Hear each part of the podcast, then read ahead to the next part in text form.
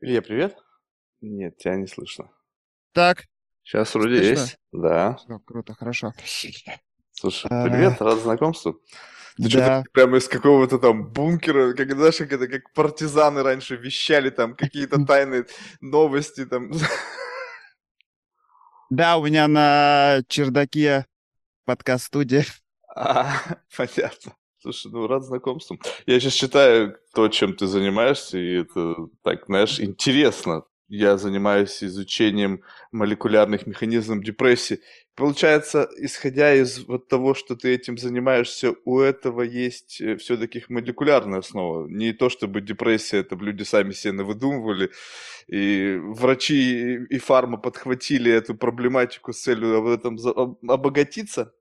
Ну, типа того, мы это можем даже на мышах в общем и целом воспроизвести. Слушай, ну на мышах вот эта вот история мне всегда, конечно, как бы я понимаю, что так или иначе медицина, она не может все делать на людях, да, но вот когда речь идет о том, что как бы посмотрите, там вот мы там на мышах что-то проэкспериментировали и теперь там можем судить о том, как это происходит у человека, ну как-то, блин, ну где мы, где мыши?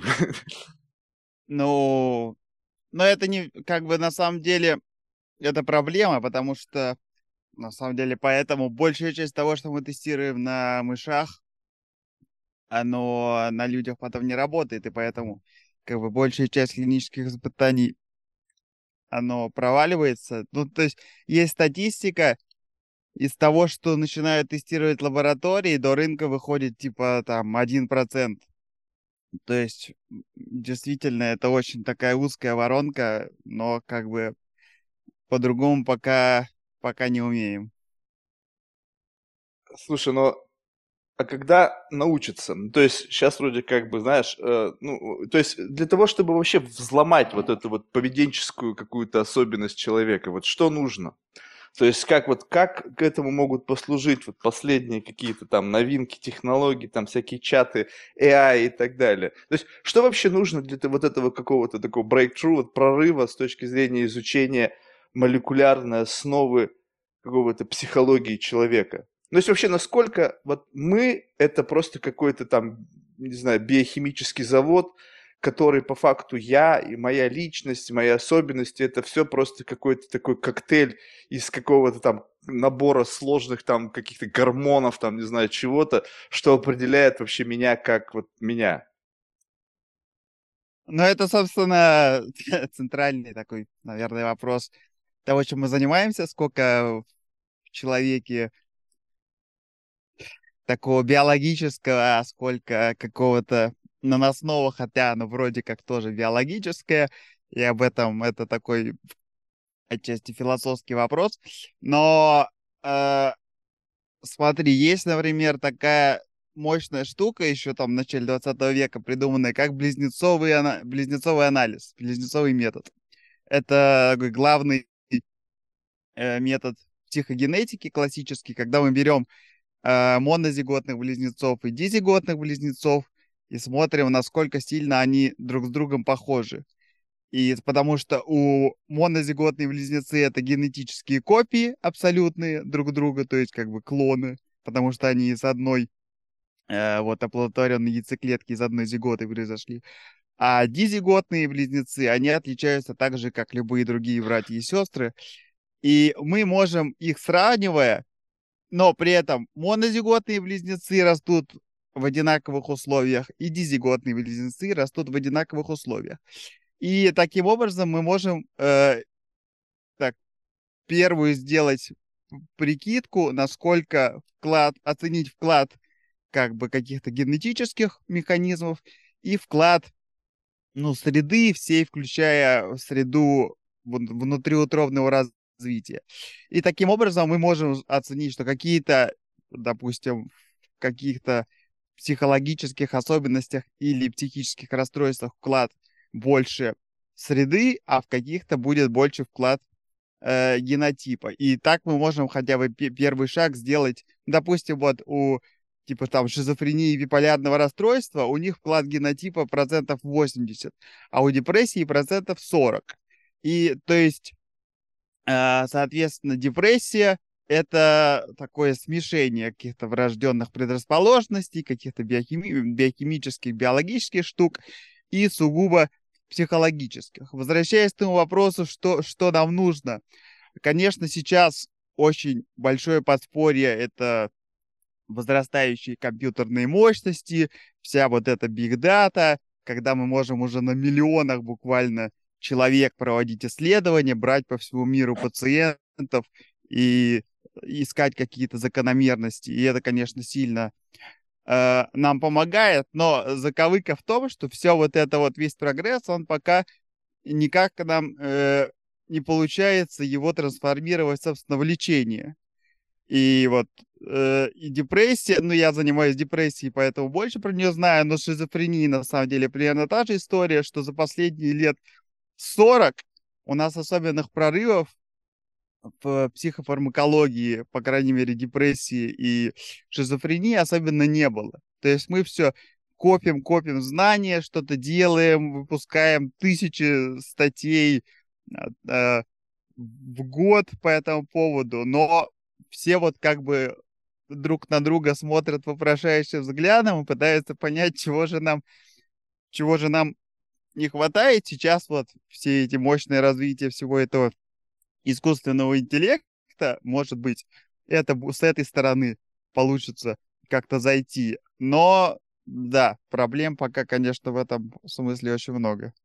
Слушай, ну вот любопытно, ты сказал про монозиготных близнецов, а ведь они все равно не похожи.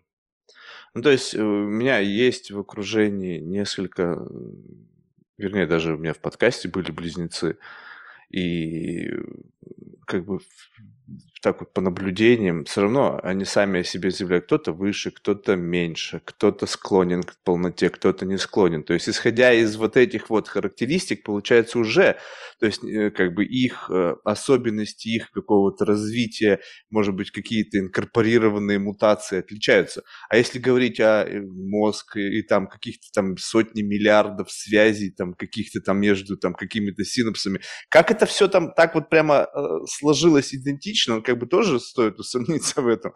То есть э, настолько ли даже близнецы одинаковые, чтобы судить о том, что они будут развиваться?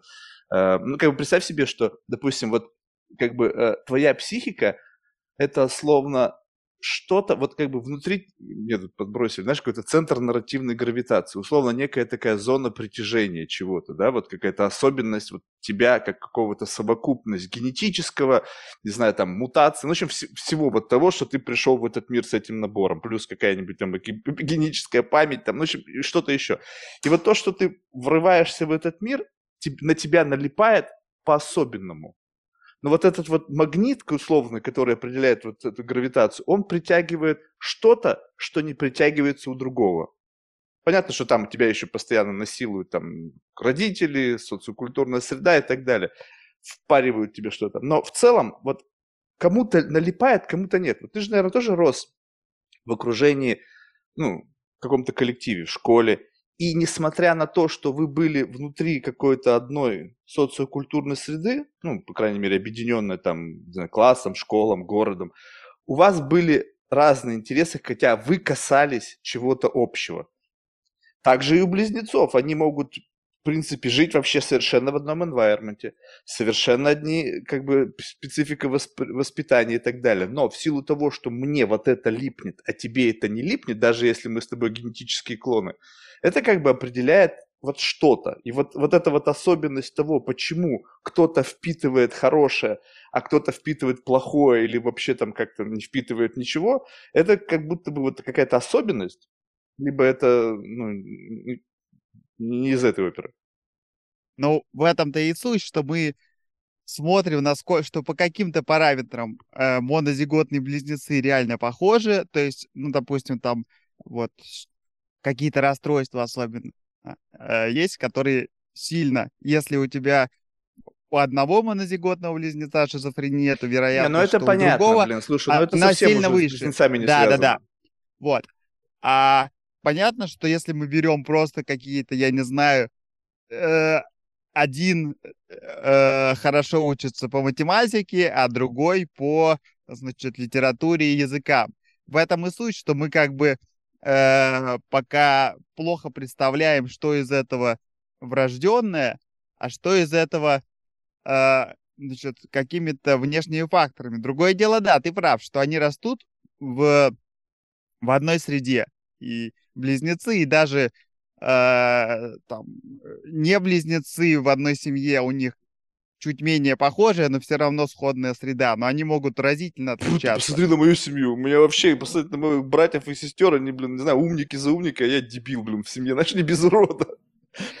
Э, но тут во многом как бы есть много случайностей, какие-то факторы, мы же все равно, среда все равно не идентичная, мы не ходите же за ручку с, с утра до вечера, да, все равно какие, какие-то, вот этого... какие-то факторы э, смотри, влияют. Я понимаю, но вот смотри, вот вопрос в том, что мы не ходим за ручку, мы не связаны. Но вот представь себе, что мы с тобой идем, ну что, представим себе, что мы с тобой вот как-то член одной семьи. И вот мы с тобой идем, и ты как бы, ну, идешь условно, ну, как будто бы правильной с точки зрения ожиданий среды дорогой. Так? И мы с тобой имеем общие генетические корни в виде родителей.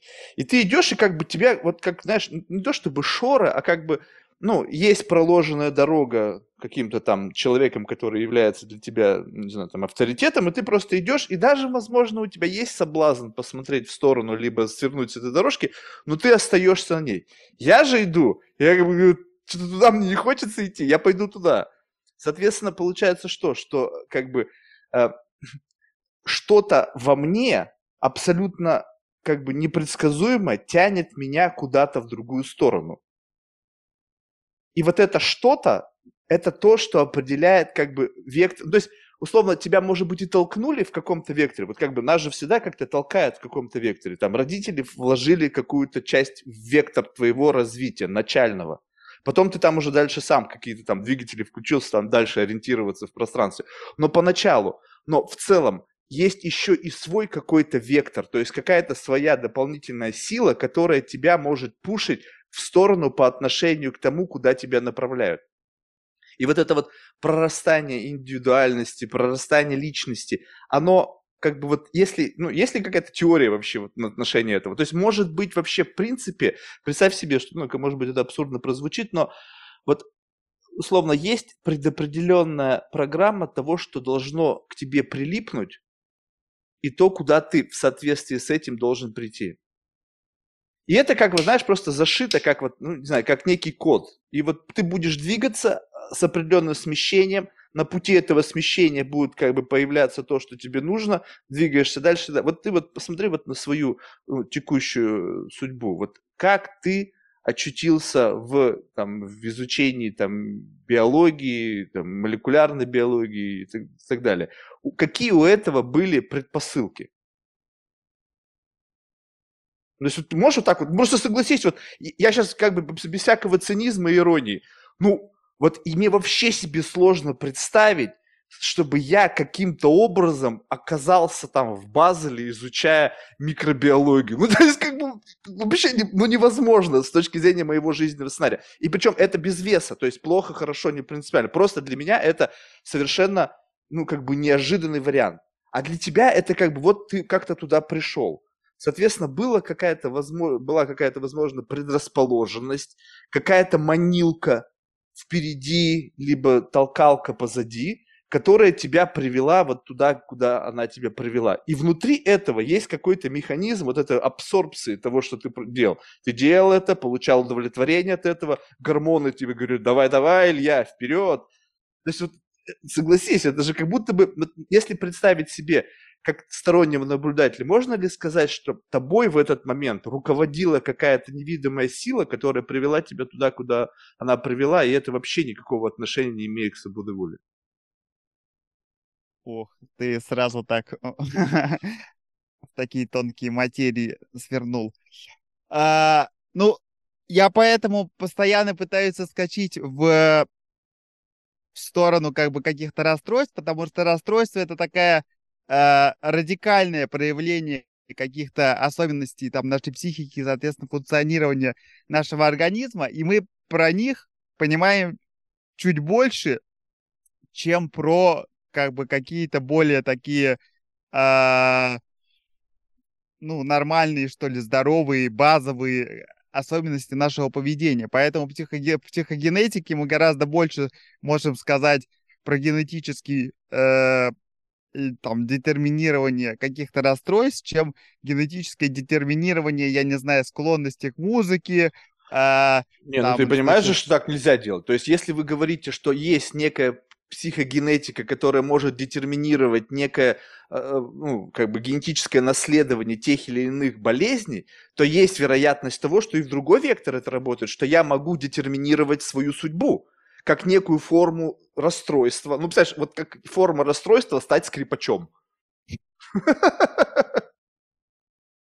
А, ну, да, но вот в этом же и, и суть того, что мы говорим, что в каждой в каждом расстройстве, в каждом какой-то э, особенности психики и поведения есть какой-то вклад э, врожденный, генетический и какой-то вклад среды. Где-то он 80% типа, будет роль врожденный, а где-то 80% будет роль среды.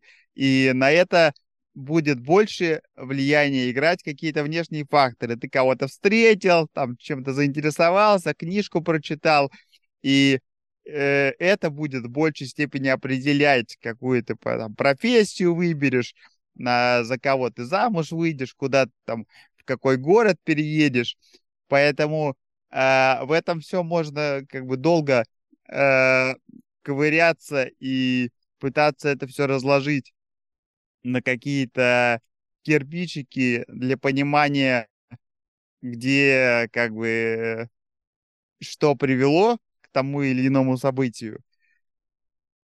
Но, да, обычно этих факторов довольно много, и распутывать этот клубок как бы сложно. Но, да, в каких-то ситуациях мы можем, ну вот, по потому что тут можно сказать, что вот эти тесты генетические, которые народ любит проходить, вот, а, они, э, там люди очень любят вешать лапшу на уши, и впаривать всякую херню про склонность, я не знаю, к музыке, еще там к чему-нибудь, к э, каким-нибудь силе, значит, отношениям таким или сяким, или, я не знаю, общительности. Вот про такие какие-то базовые штуки мы... Я как бы сам не психогенетик, конечно, но насколько я в курсе, мы очень мало знаем про то, как э, какие-то врожденные штуки влияют вот на такие базовые особенности нашего поведения, там потому что очень сложный коктейль из нашего какого-то опыта, и да, какая-то, какой-то вклад генетики туда есть, но какой мы как бы плохо. Ладно, понимаю. давай тогда будем говорить о том, что знаем. Ну, то есть, вернее, не, не я знаем, а как бы вот коллективный вы знаете, коллективные ученые. Что с точки зрения вот как бы, эм, ну, понятно, что наука это такая много... Э, как мне, знаешь, такое, мне недавно подсказали тоже одно, мне понравилось высказывание – плавучий эмпиризм. То есть это как бы постоянно как бы вектор какого-то развития до той поры, пока, ну как бы есть какая-то текущая теория, которая как бы имеет ну, достаточно широкое принятие в научном комьюнити. Но это не факт, что это как бы final destination. То есть еще чуть-чуть изучили, оказалось это не так, либо как-то по-другому и двигались дальше. Вот если взять типа, такой, такой срез текущего сделать, вот с точки зрения э, движения, ну, хотя бы, допустим, давай в изучении в сторону депрессии. Э, насколько я как бы очень мало знаю, да, вот, но у депрессии, насколько я понимаю, нету четкой описательной модели. Ну, то как бы это некая совокупность каких-то там факторов, которые в комплексе можно или принято называть депрессией. Но, но насколько на самом деле все, о, о чем мы говорим, любой вид какого-то расстройства, который входит в совокупное вот определение депрессии, по факту может являться не связанным с депрессией. Ну, просто пока нету какой-то сверх дополнительной классификации этого, и поэтому мы все таким общим одеялом накрываем, о, у человека депрессия. Но это, кстати, действительно так, то, о чем ты говоришь, и сейчас все больше как-то этому уделяется э, внимание, это вообще проблема, на самом деле, психиатрии. Общая, потому что почему в психиатрии нарушения называются не заболеваниями, а расстройствами? Потому что э, для, для того, чтобы диагностировать человеку диабет или там э, коронарную болезнь сердца, у нас есть, значит, анализы биохимические, тут глюкоза, тут, значит, инсулин, тут холестерин, и есть как бы какие-то принятые медицинским сообществом. Вот, значит, такой порог, выше, значит, этого порога холестерин, это, значит, плохо, и там по совокупности мы можем диагностировать расстройство. В психиатрии с этим плохо. У нас биохимия тут практически э, нигде не помогает, и поэтому диагностика вся строится сугубо на как бы психологических каких-то проявлениях и симптомах, которые, понятно, очень сложно сделать объективными. И к этому э, как бы люди, с одной стороны, люди любят придираться и как бы обвинять психиатрию, что это такая очень субъективная, э, значит, и в общем, некоторые радикальные люди говорят, что это все чушь, и никаких психических расстройств нет. С другой стороны, есть другая крайность, когда э, в некоторые неблагоприятные периоды, в том числе отечественной истории, психиатрия встает на службу политического порядка, и всех неугодных очень удобно назвать какими-нибудь сумасшедшими и психически нездоровыми. Поэтому э, сейчас действительно есть такой тренд в том, чтобы дробить более мелко психические расстройства. Вот шизофрения, например, это ну, настолько вообще такая сборная солянка разных симптомов, и в том числе мы предполагаем, что у разных каких-то подвидов шизофрении могут быть и разные механизмы, и разные причины, поэтому чем больше мы понимаем, в том числе про биологию этих расстройств, тем больше мы можем их разделить на какие-то подтипы. Про депрессию есть такой, как бы, э, самый классический пример, что если посмотреть даже вот на официальную описание депрессии в вот э, DSM это классификация психических расстройств Американской психи- психиатрической ассоциации, то там есть симптомы такие. Значит, увеличенный или сниженный аппетит, повышенная или пониженная масса тела, э, сонливость или бессонница. И, то есть совершенно противоположные и, ну и все знают, да, что кто-то при стрессе и в депрессии начинает заедать стресс, у кого-то, наоборот, пропадает, пропадает аппетит. И вот у этих двух состояний у них есть как бы отличающиеся в том числе биологические механизмы, и исходя из этого, сейчас мы все больше говорим, что это два совершенно разных типа депрессии. Там один называется меланхолическая с потерей веса, другой называется атипичная, когда наоборот человек набирает вес, часто это к ожирению может приводить. И э, в конечном итоге мы пока до этого не дошли, но идем к тому, что эти два э, э как бы разных типа депрессии нужно лечить по-разному. И э, вот, по крайней мере, в депрессии, в шизофрении, там в каких-то других расстройствах, э, видимо, тоже есть сходная как бы закономерность, что мы чем больше знаем про эти психические расстройства, тем мы больше понимаем, что это такая сборная солянка, которую нужно э, более как-то делить. И то же самое важно, один, одна из причин, почему у нас на самом деле довольно все не очень успешно с клиническими испытаниями э, каких-то лекарств в психиатрии, потому что мы лечим как бы разные заболевания. У нас очень разношерстная получается выборка пациентов, и если мы их всех лечим одним и пытаемся лечить одним и тем же препаратом, то он как бы кому-то помогает, кому-то не помогает, а когда мы берем как бы общую какую-то среднюю картину, то кажется, что эффекта нет. Вот сейчас все больше и больше говорят, что надо как-то более аккуратно выбирать пациентов, которые будут более похожи друг на друга. Там вот а, одна из больших тем, которые мне интересны, это роль воспалительных всяких процессов э, в депрессии. И воспаление это ключевой фактор, который связывает вот депрессию с ожирением, допустим. И то есть, если мы берем просто всех пациентов с депрессией и пытаемся лечить их противовоспалительными препаратами, то как бы эффекта нет. А, потому что зачем лечить противовоспалительными теми, у кого нет воспаления? давайте мы выберем из всех пациентов с депрессией теми, у кого есть повышенное воспаление. И вот этим вот есть уже клинические испытания, которые показывают, что тем пациентам с депрессией, у которых есть повышенное воспаление, им противовоспалительные препараты могут снижать в том числе и симптомы депрессии. И вот это такой вот общий тренд, что надо более детально смотреть на, собственно, того, кого мы лечим. Слушай, ну можно тогда вообще сказать, что депрессия это своего рода красная лампочка на панели управления автомобилем? Ну, скажем так, что вот если у тебя что-то не так, то есть депрессия это некое сигнализирование того, что у тебя есть воспаление, ну или другая любая форма какого-то дисбаланса, нарушения какого-то там внутреннего гомеостаза. И таким образом как бы организм, дает тебе понять, что с тобой что-то не так. Ну, потому что воспаление бывает, я сам просто знаю по себе, у меня такие всякие разные тянущиеся там, не знаю, месяцами воспаления, там, не знаю, суставов, там еще чего-то после травм, которые как бы вроде бы непонятно. Нет, но единственное, что у меня нету, мне, я не могу, не могу сказать, что у меня была как бы, ну, прям депрессия в том плане, как ее сейчас описывают попкультурно, либо люди, которые жалуются. То есть, видимо, в силу того, что я слишком рано начал употреблять психоделики, знаешь, что мне как бы это не накрыло вообще ничем. Поэтому я не знаю. Но вот можно ли тогда судить о том, что депрессия это просто некое сигнализирование о неком нарушении чего-либо?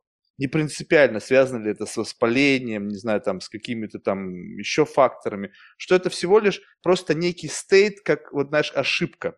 И вот она вот, пока не решена ошибка, у тебя будет это состояние, которое, возможно, является неким таким нагрузкой на систему, которая пытается эту проблему решить, но пока еще не решила.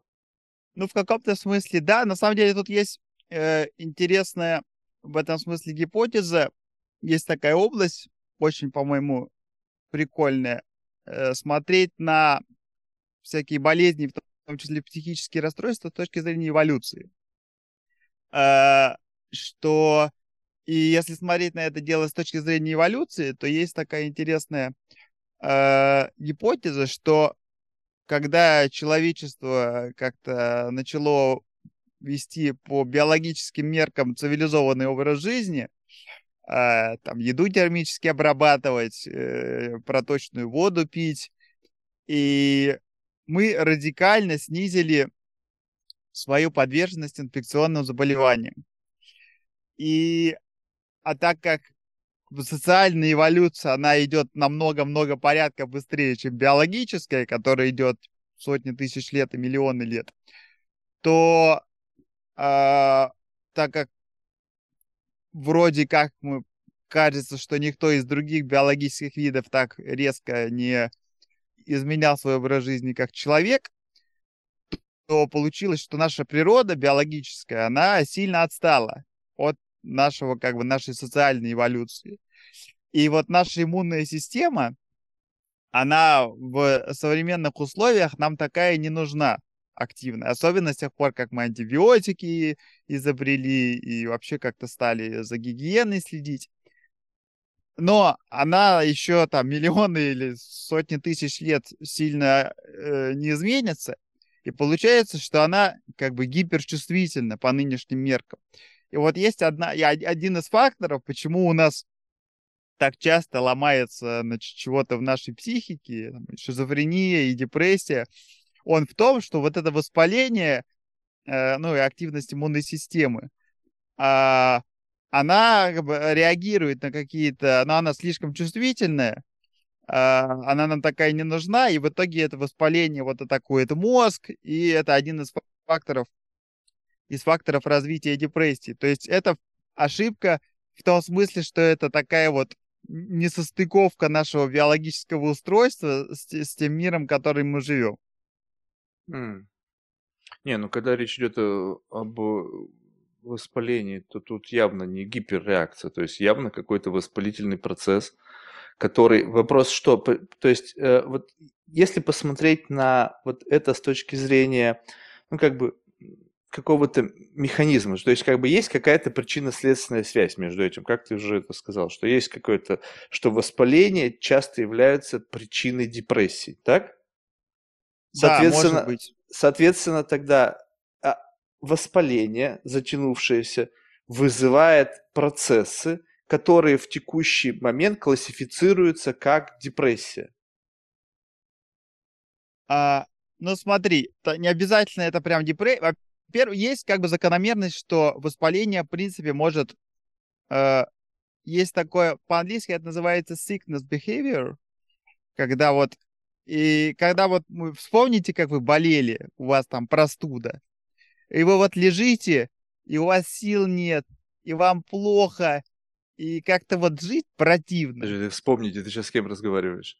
Ну, с кем угодно, со зрителями, с тобой. Со мной, так вот ты со мной разговаривай. А, и смотри, вот ты вспомни, как ты болел. И вот реально настроение паршивое. Оно отчасти, конечно, может быть паршивое, потому что болеть, ну, вот ты там как-то какими-то осознанными штуками понимаешь, что ты там не можешь с друзьями потусить, работу пропускаешь, еще что-то.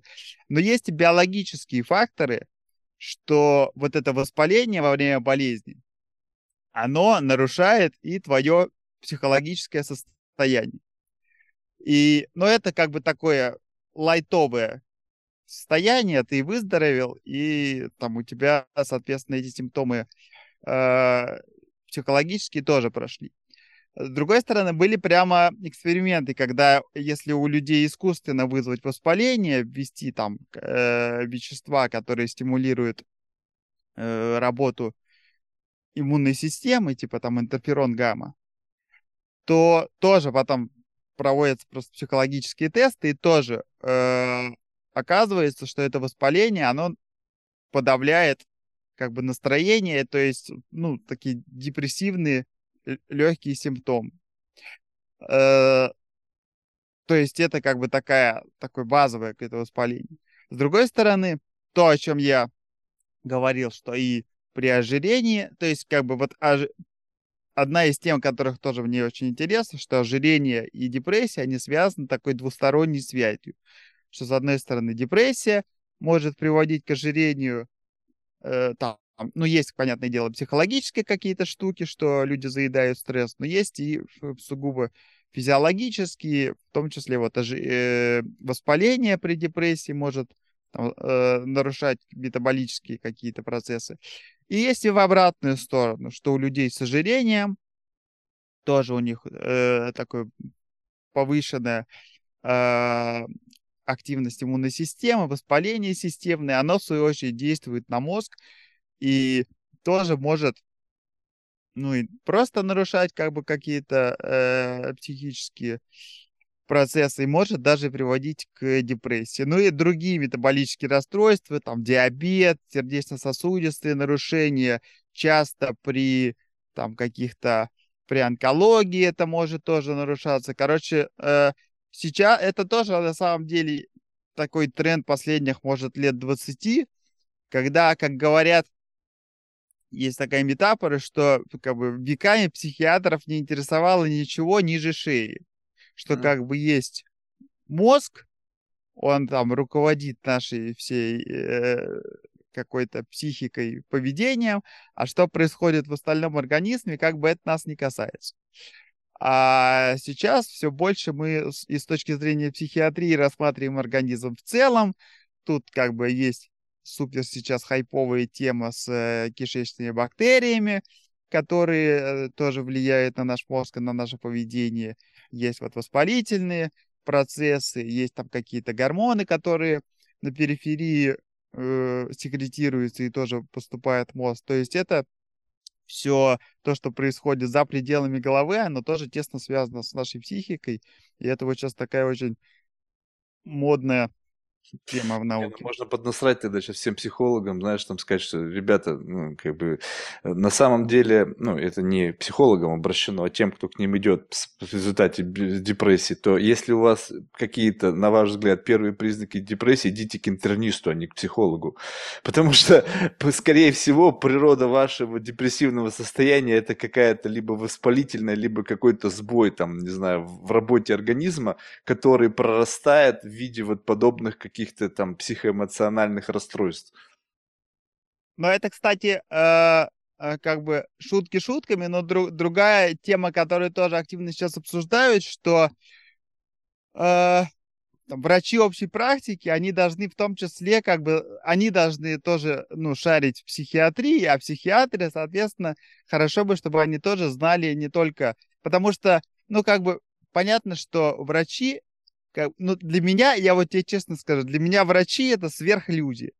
То есть я потому что э, представляю немножко больше, чем там а, обычный человек, сколько они реально знают, э, для меня это кажется, что у них там, у них должен быть какой-то специальный мозг. Я не знаю, как можно все это знать.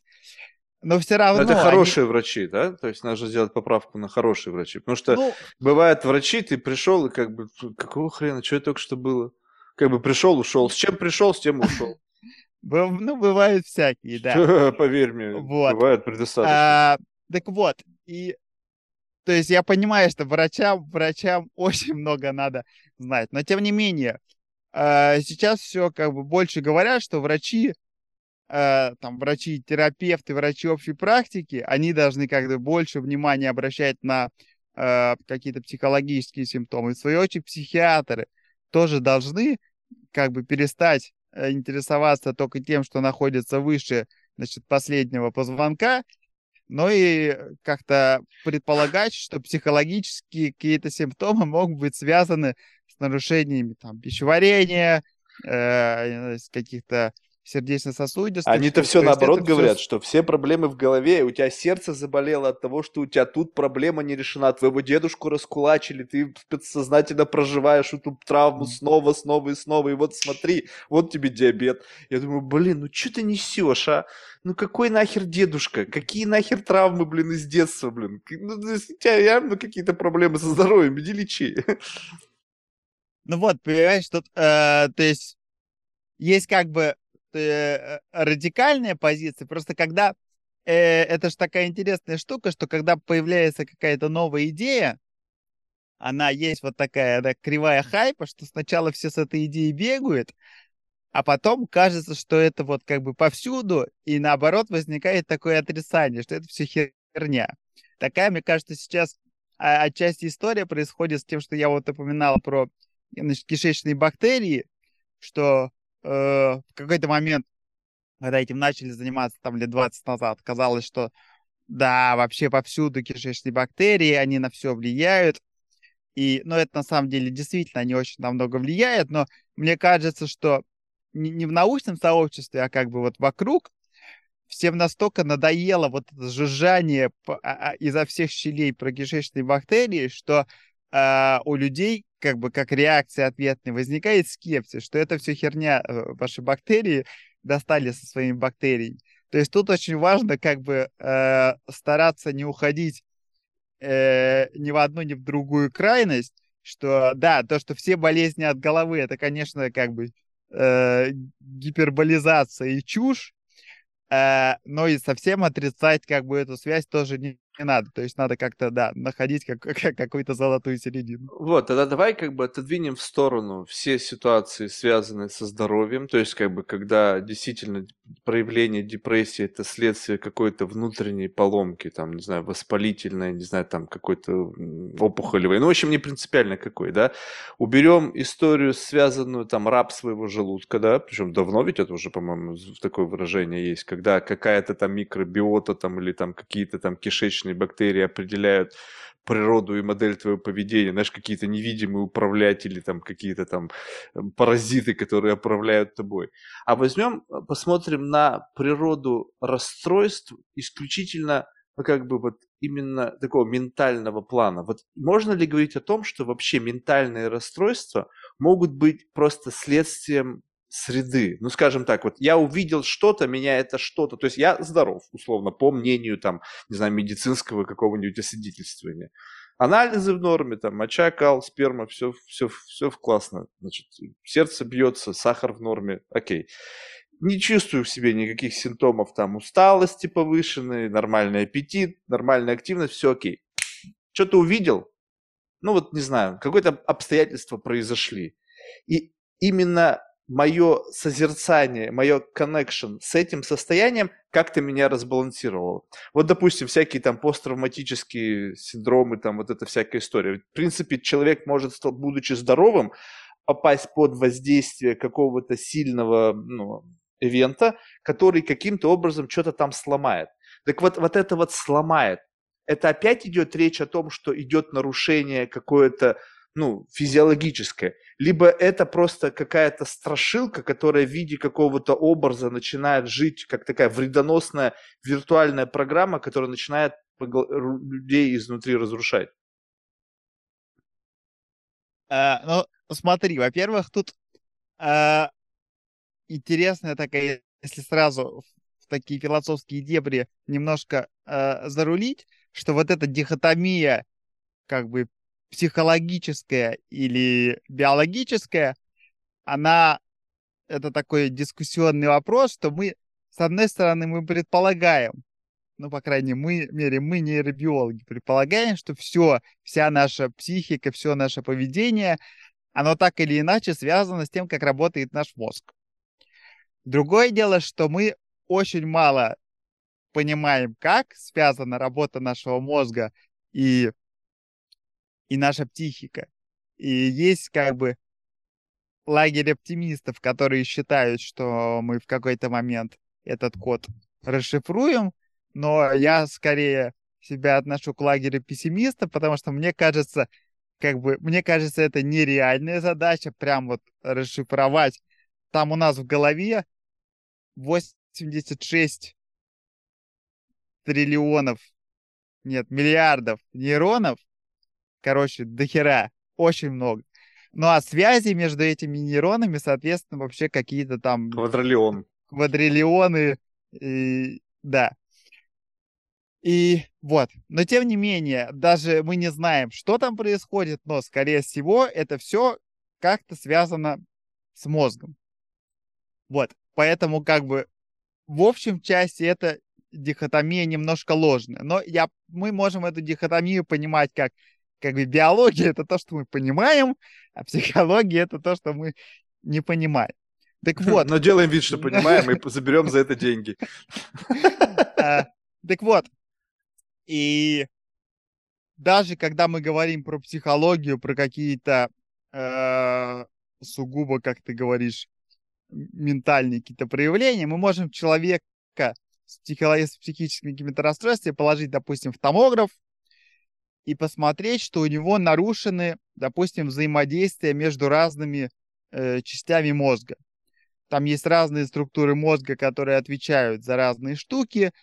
Там, на самом деле, мы, чем больше мы это изучаем, тем больше, э, тем более сложна эта система. То есть раньше мы думали, что вот есть там как бы миндалина, которая отвечает за страх и агрессию, есть там гиппокам, который отвечает за память и сон, есть мозжечок, который отвечает за движение, чем больше мы это изучаем, тем больше функциями обрастает каждая структура, и они перемешиваются, и это становится очень сложным таким клубком. Но тем не менее, мы можем э, даже, я это к тому, что даже за сугубо психологическими какими-то проявлениями стоят э, какие-то вот физиологические штуки. То есть мы можем увидеть, как изменяется меняется работа мозга, то есть вот как, какие области начинают активнее работать, какие начинают пассивнее, э, значит, менее активнее работать, что вот, э, значит, касательно, вот ты сказал ПТСР, это хороший, на самом деле, пример, потому что я сейчас занимаюсь депрессией, а в университете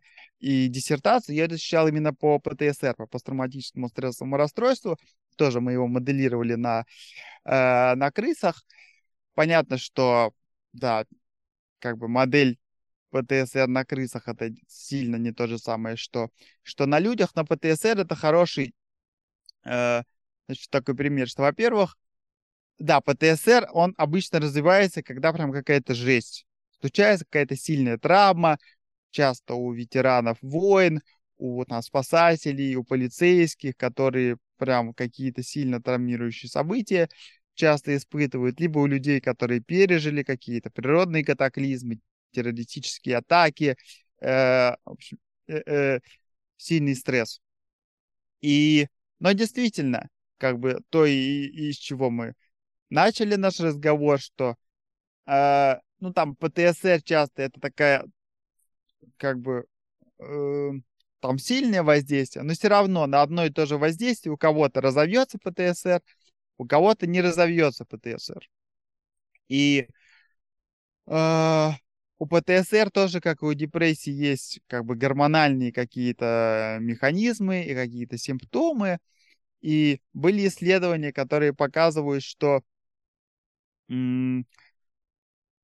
если после травмирующего события у человека взять анализ крови и измерить, там, допустим, уровень кортизола, уровень кортизола, он при депрессии повышается, и там при стрессе, а при ПТСР, наоборот, понижается. Это одна из таких загадок больших психиатрии и вот э, нейроэндокринологии. Так вот, и были показано, что э, если он сразу после травмирующего события снижен, ну или не повышен, то это как бы может э, быть таким предиктором дальнейшего развития ПТСР. То есть при ПТСР тоже есть какая-то исходная предрасположенность, как там твой организм работает, как э, гормоны синтезируются. И поэтому э, вот очень много, опять же, да, каких-то исходных э, исходных предрасположенностей к я опять ушел в гормоны, это моя любимая тема. Не, ну понятно, то есть есть какая-то условно, то есть у тебя какой-то, допустим, там слабый фаервол, да, и что-то внешнее было, бам, пробило прошивку, и, и как следствие этого, то есть получается так, я просто пытаюсь вот к чему подвести, что, возможно, некое внешнее событие, свидетелем которого ты становишься, и в случае, если магнитуда этого события больше, чем тот условно какой-то ментальный диэлектрик, там, не знаю, какой-то там, не знаю, пробки какие-то, которые способны его переварить, то это может вызвать изменения на физиологическом уровне, потому что следствие изучения там этих всех постмандрических там синдромов, они так или иначе находят какое-то физиологические какие-то факторы свидетельствуют о том, что что-то происходит, что-то как бы за пределами некого представления о норме.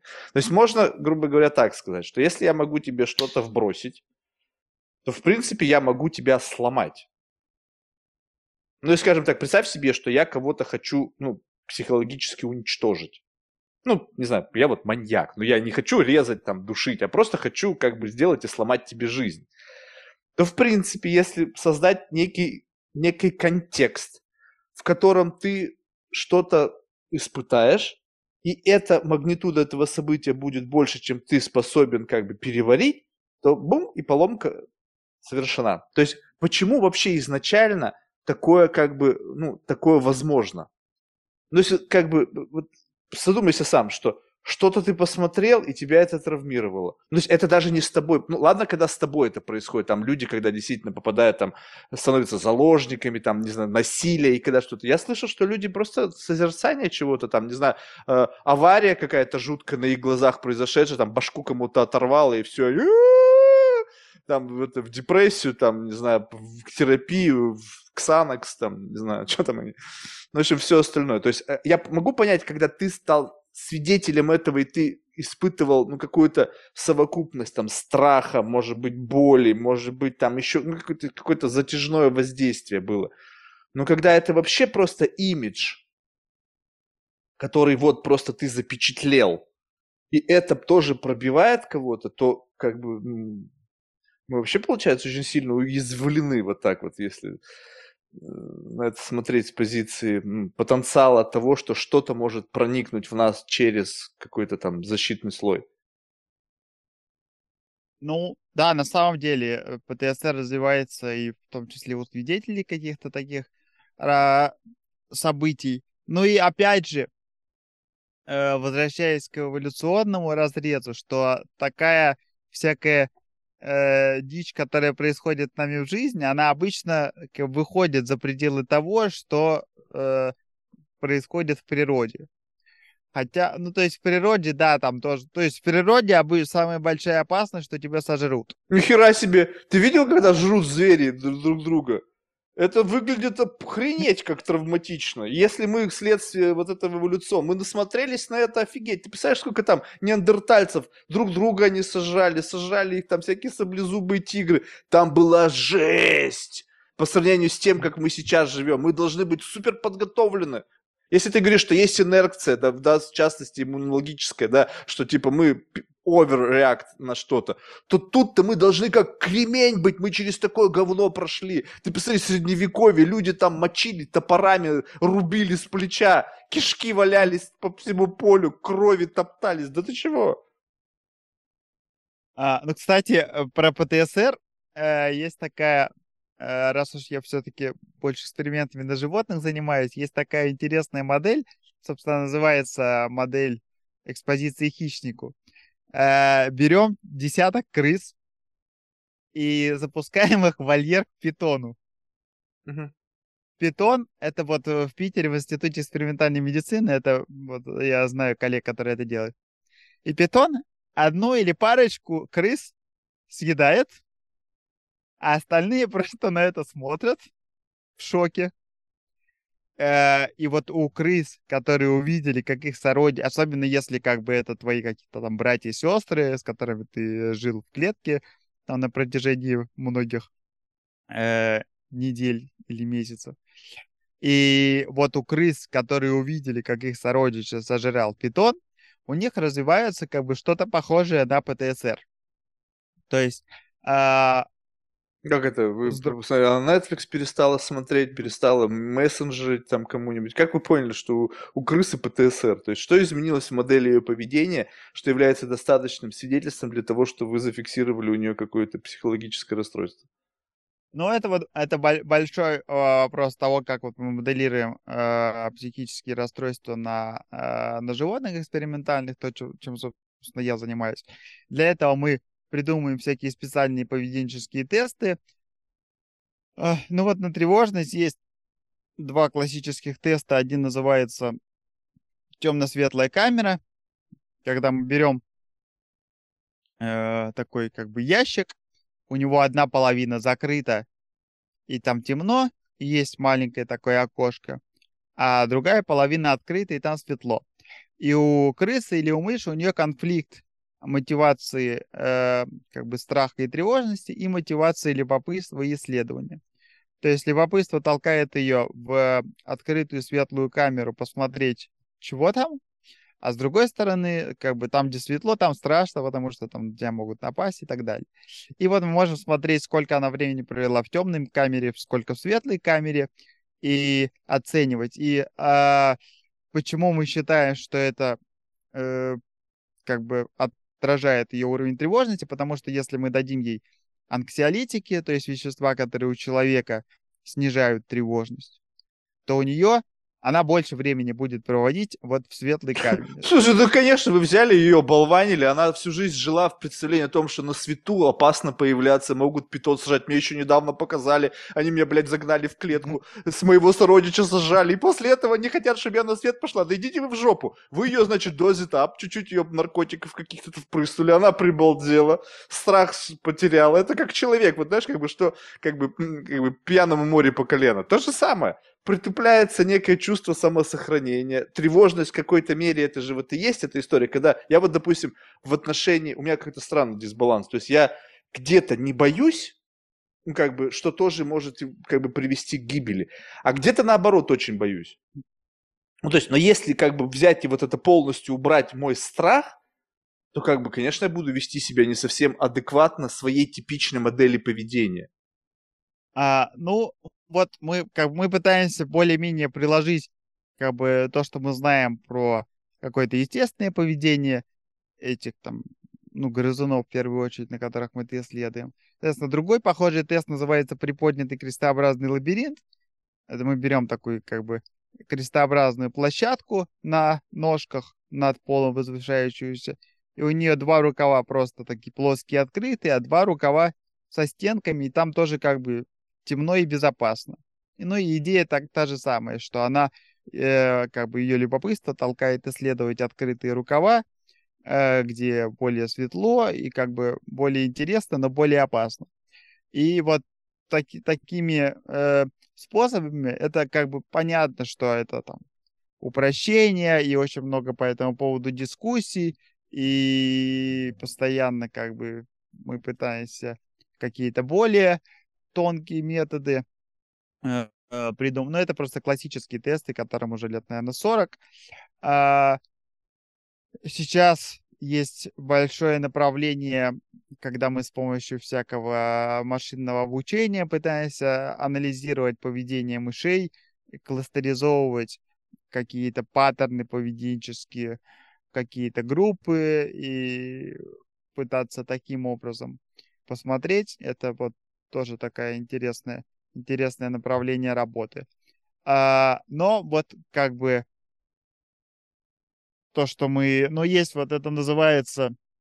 Есть три критерия э, валидности вот этих как бы моделей на животных, что есть э, по-английски они называются, значит, face validity, то есть общее, как бы, как это выглядит, что мы, ну, более, как, более-менее как-то логично выглядит, что если мышь идет в открытую зону, значит, ей там как бы менее, э, она преодолевает свой страх. Есть э, constructive validity, когда мы как-то это коррелируем с тем, что происходит у нее в мозге, мы можем там по, то, что мы знаем про, про биологию тревожности, мы можем как-то оценить там какие-то гормоны, рецепторы, что в мозге происходит. И третье — это predictive validity, то, что я сказал, когда мы можем дать ей какие-то лекарства, которые, как мы знаем, там из практики клинически снижают тревожность. И э, анксиолитики вот эти, они снизят э, уровень тревожности, она больше будет проводить время. То есть вот по совокупности этих факторов понятно, что там э, много оговорок, и это такое грубое огрубление, но, к сожалению, вот нам нужно как-то использовать мышей для изучения, и вот мы такие, Почему, такие модели придумали. Может, просто живодеры все там, не знаю, вам нравится смотреть, как мыши, питон живет мышей, там, не знаю, вкалывать им всякие наркотики, наблюдать, как они там их вштыривают. Слушай, нет, ну я понимаю, конечно, сейчас ирония, что как-то, не знаю, надо выйти и помочь человечеству с решением каких-то проблем. Просто это удивительно, согласись, если взять вот так вот компьютерную метафору, да, вот представь себе, ты сейчас своему компьютеру что-то показал, и он сломался. Знаешь, как бы, вот это вот, как бы, ну, удивительно, что вот насколько, с одной стороны, насколько биологически, ну, то есть, как бы, я однажды, знаешь, такой тоже глупый сказал, разговаривал тоже с, с молекулярным биологом, Кондрашовым, по-моему, или с кем-то старшим, и, значит, и что-то я им... И там про мутации раз, речь зашла. Я говорю, слушай, ну, говорю, а как это так? Говорю, что вот раз и мутация. Он говорит, да ты что? Это, говорит, же редкость, когда такое происходит. Ты представляешь себе, как, насколько, говорит, наоборот, мы вот совершенные, вот что такие сбои настолько редко происходят. И, и получается так, что с одной стороны мы супер, как бы вот живучие и приспосабливаемые к каким-то, не знаю, изменениям там жизни, пусть они не такие стремительные, да, вот, но с другой стороны, что-то может вот прям настолько разбалансировать, и это что-то, это даже не какое-то не нарушение моего какого-то там кожного покрова, либо там какая-то поломка физиологическая. Это просто что-то извне, что как-то меня ошарашило, и я сломался. Вот это вот как бы ситуация, и получается так, вот по этому принципу любопытно. Люди разделяются, получается, ну, как бы, если так очень грубо, на два таких лагеря. Есть те, которых вообще не проймешь ничем. Ну или просто нужно что-то такое реально садистское придумать, чтобы их это сломало. И те, которые там, не знаю, очень, ну как бы вот подвержены каким-то вот психоэмоциональным расстройством. И получается так, что вот, скажем так, возьмем два вот таких вот экстремума. Одни, которые как бы там пофиг на все, и другие, которые на все очень чувствительно реагируют.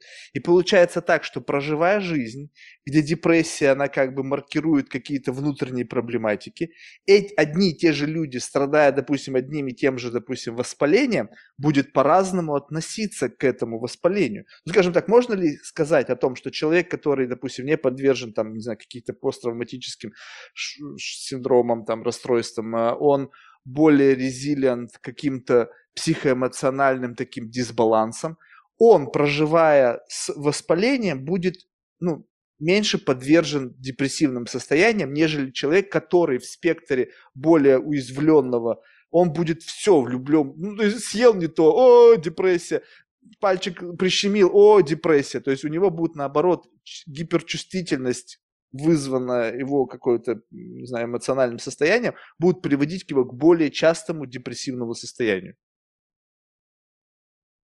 Но это действительно тема, которой много мы еще занимаемся, вот это как resilience и vulnerability э, к э, там, стрессу, к психическим расстройствам.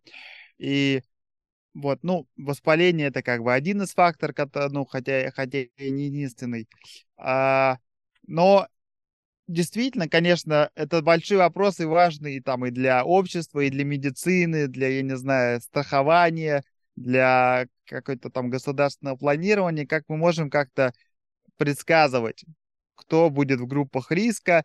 И э, сейчас просто у нас накапливаются данные, когда мы можем следить за людьми там в течение десятилетий. Просто до этого у нас не было таких данных. Мы, мы только могли человека спрашивать субъективно, что там у него было в детстве, какие то травмы, какие что с родителями, еще что-то. А сейчас мы можем э, объективно, по, значит, зафиксировать, что вот у ребенка там, вот он, что-то у него случилось в детстве, и потом его проследить до, там, я не знаю, возраста 18 лет, там, 30, скольки, скольки угодно. И сейчас вот то, о чем я говорил, вся эта big data, э, как бы массив данных сейчас, он реально огромный. Мы большей частью мы не знаем, что делать пока с этим, с тем огромным массивом данных, но он где-то где лежит, там эти миллионы людей и там какие-то миллиарды,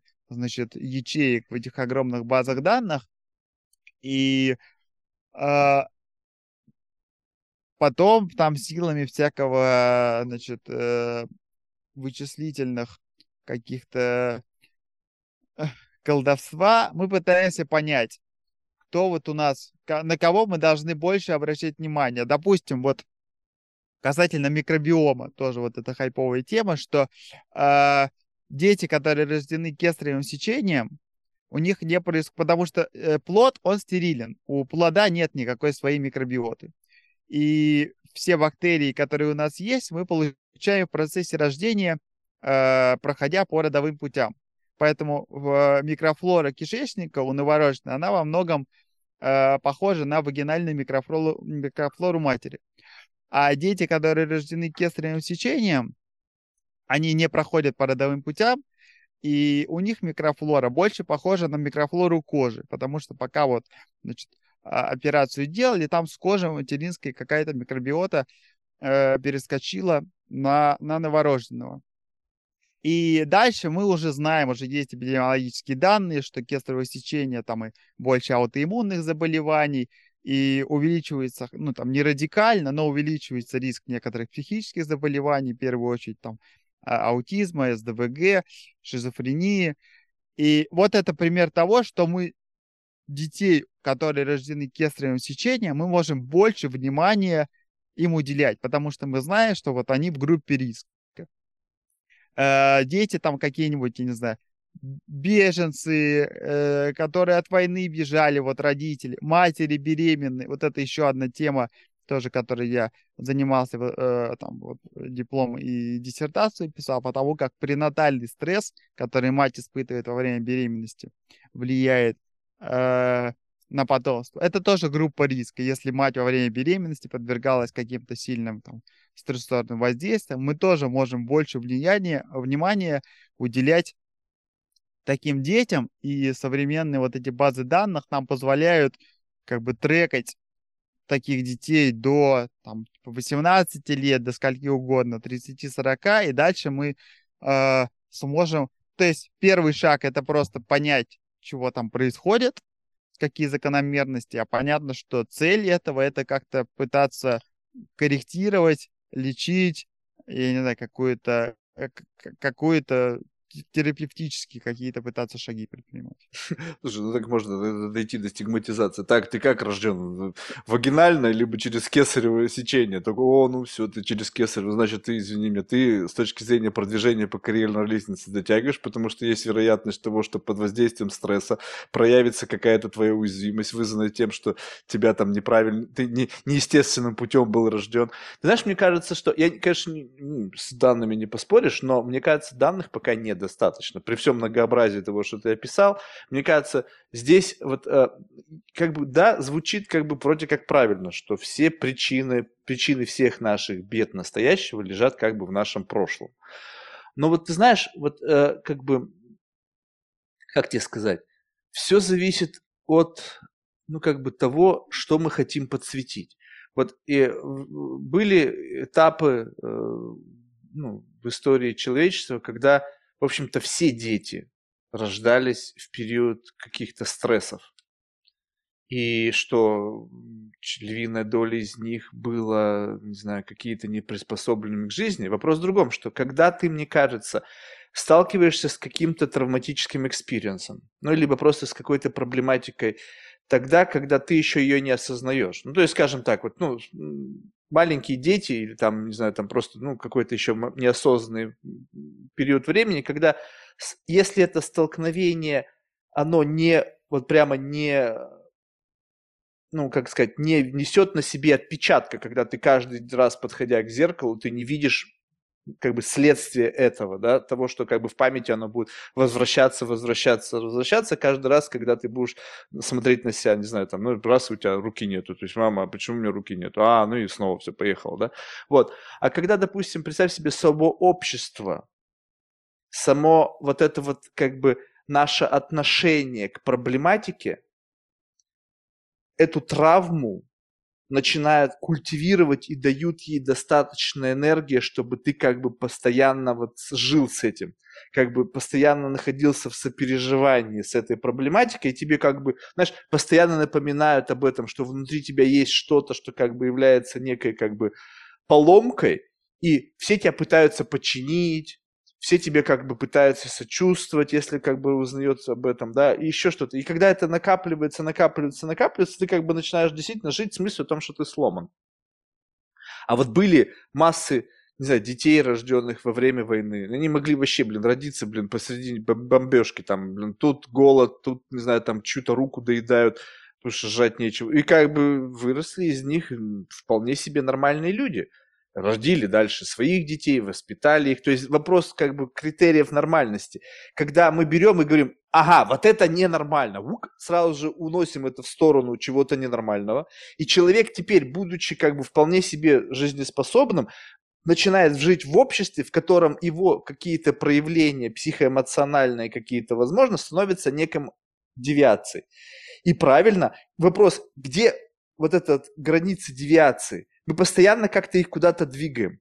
Соответственно, как только мы, ну, нужно э, как бы больше, чтобы было девиаций, потому что больше девиаций – это больше исследований, исследований денег, фарма тоже тут рядом, и поэтому надо искать больше всевозможных девиаций любых форм расстройств для того, чтобы это могло ложиться в основу исследований, диссертаций, хирш-рейтингов и так далее.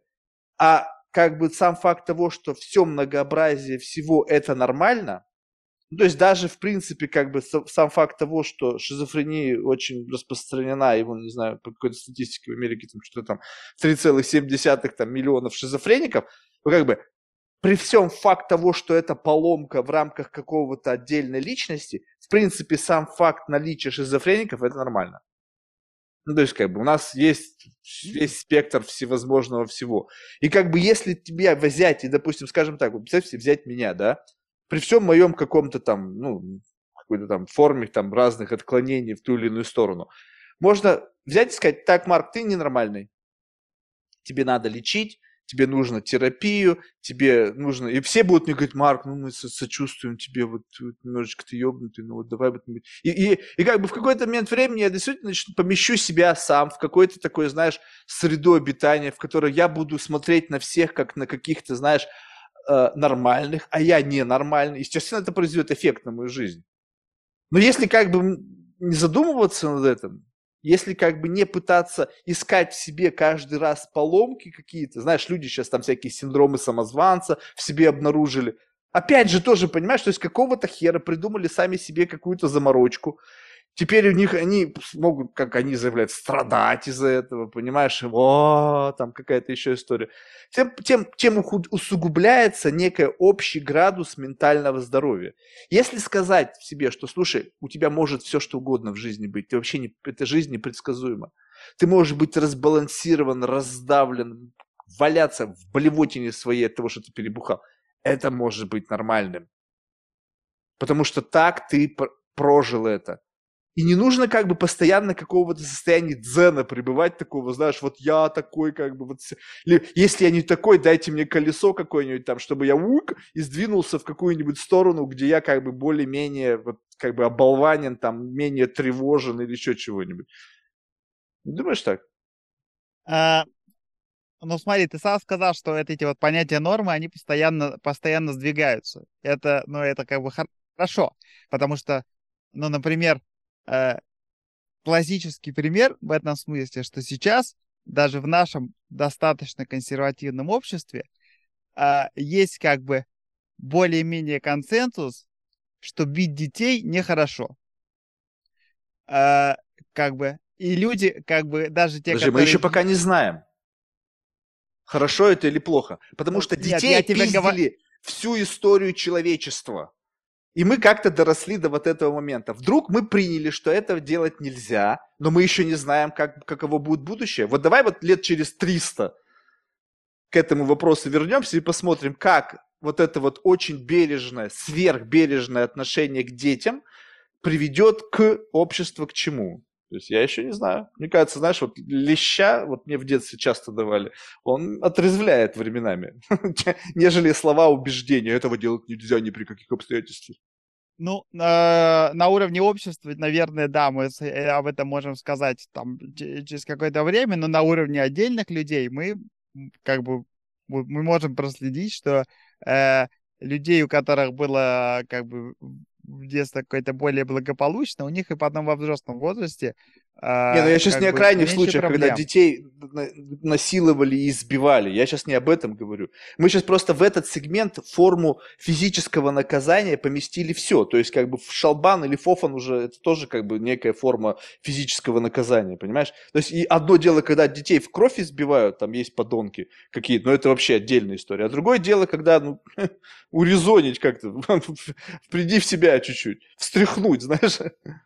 А, ну и, соответственно, э, вот эта норма действительно меняется. И э, вот этот вот аргумент, как бы, что там меня пиздили и ничего, человека вырос, или там вот, мол, мы все в поле работали, у кого депрессии не было, это все как бы, ну, искажение. Э, это искажение, потому что, ну, но, потому что норма меняется. То, что тогда было нормой, сейчас э, нормой не считается.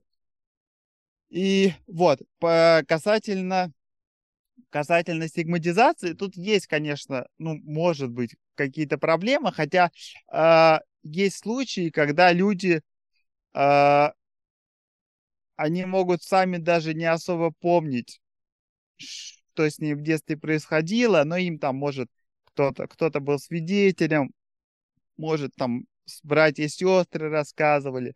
Это на самом деле оставляет больший отпечаток, чем, чем нам кажется. Я просто, так как я там не психолог и в возрастной психологии не, осо не, не особо разбираюсь, я тут стараюсь не, не быть экспертом там, где я им не являюсь, а, но детский опыт, вот этот всякий негативный, он на самом деле оставляет довольно а, довольно длительные последствия. Ну, там понятно, что есть какая- какая-то градация, и Слушай, есть, ну из, конечно... вообще удалить негативный опыт. Ну, ты представь себе, что вот как бы жизнь – это бесконечная какая-то борьба.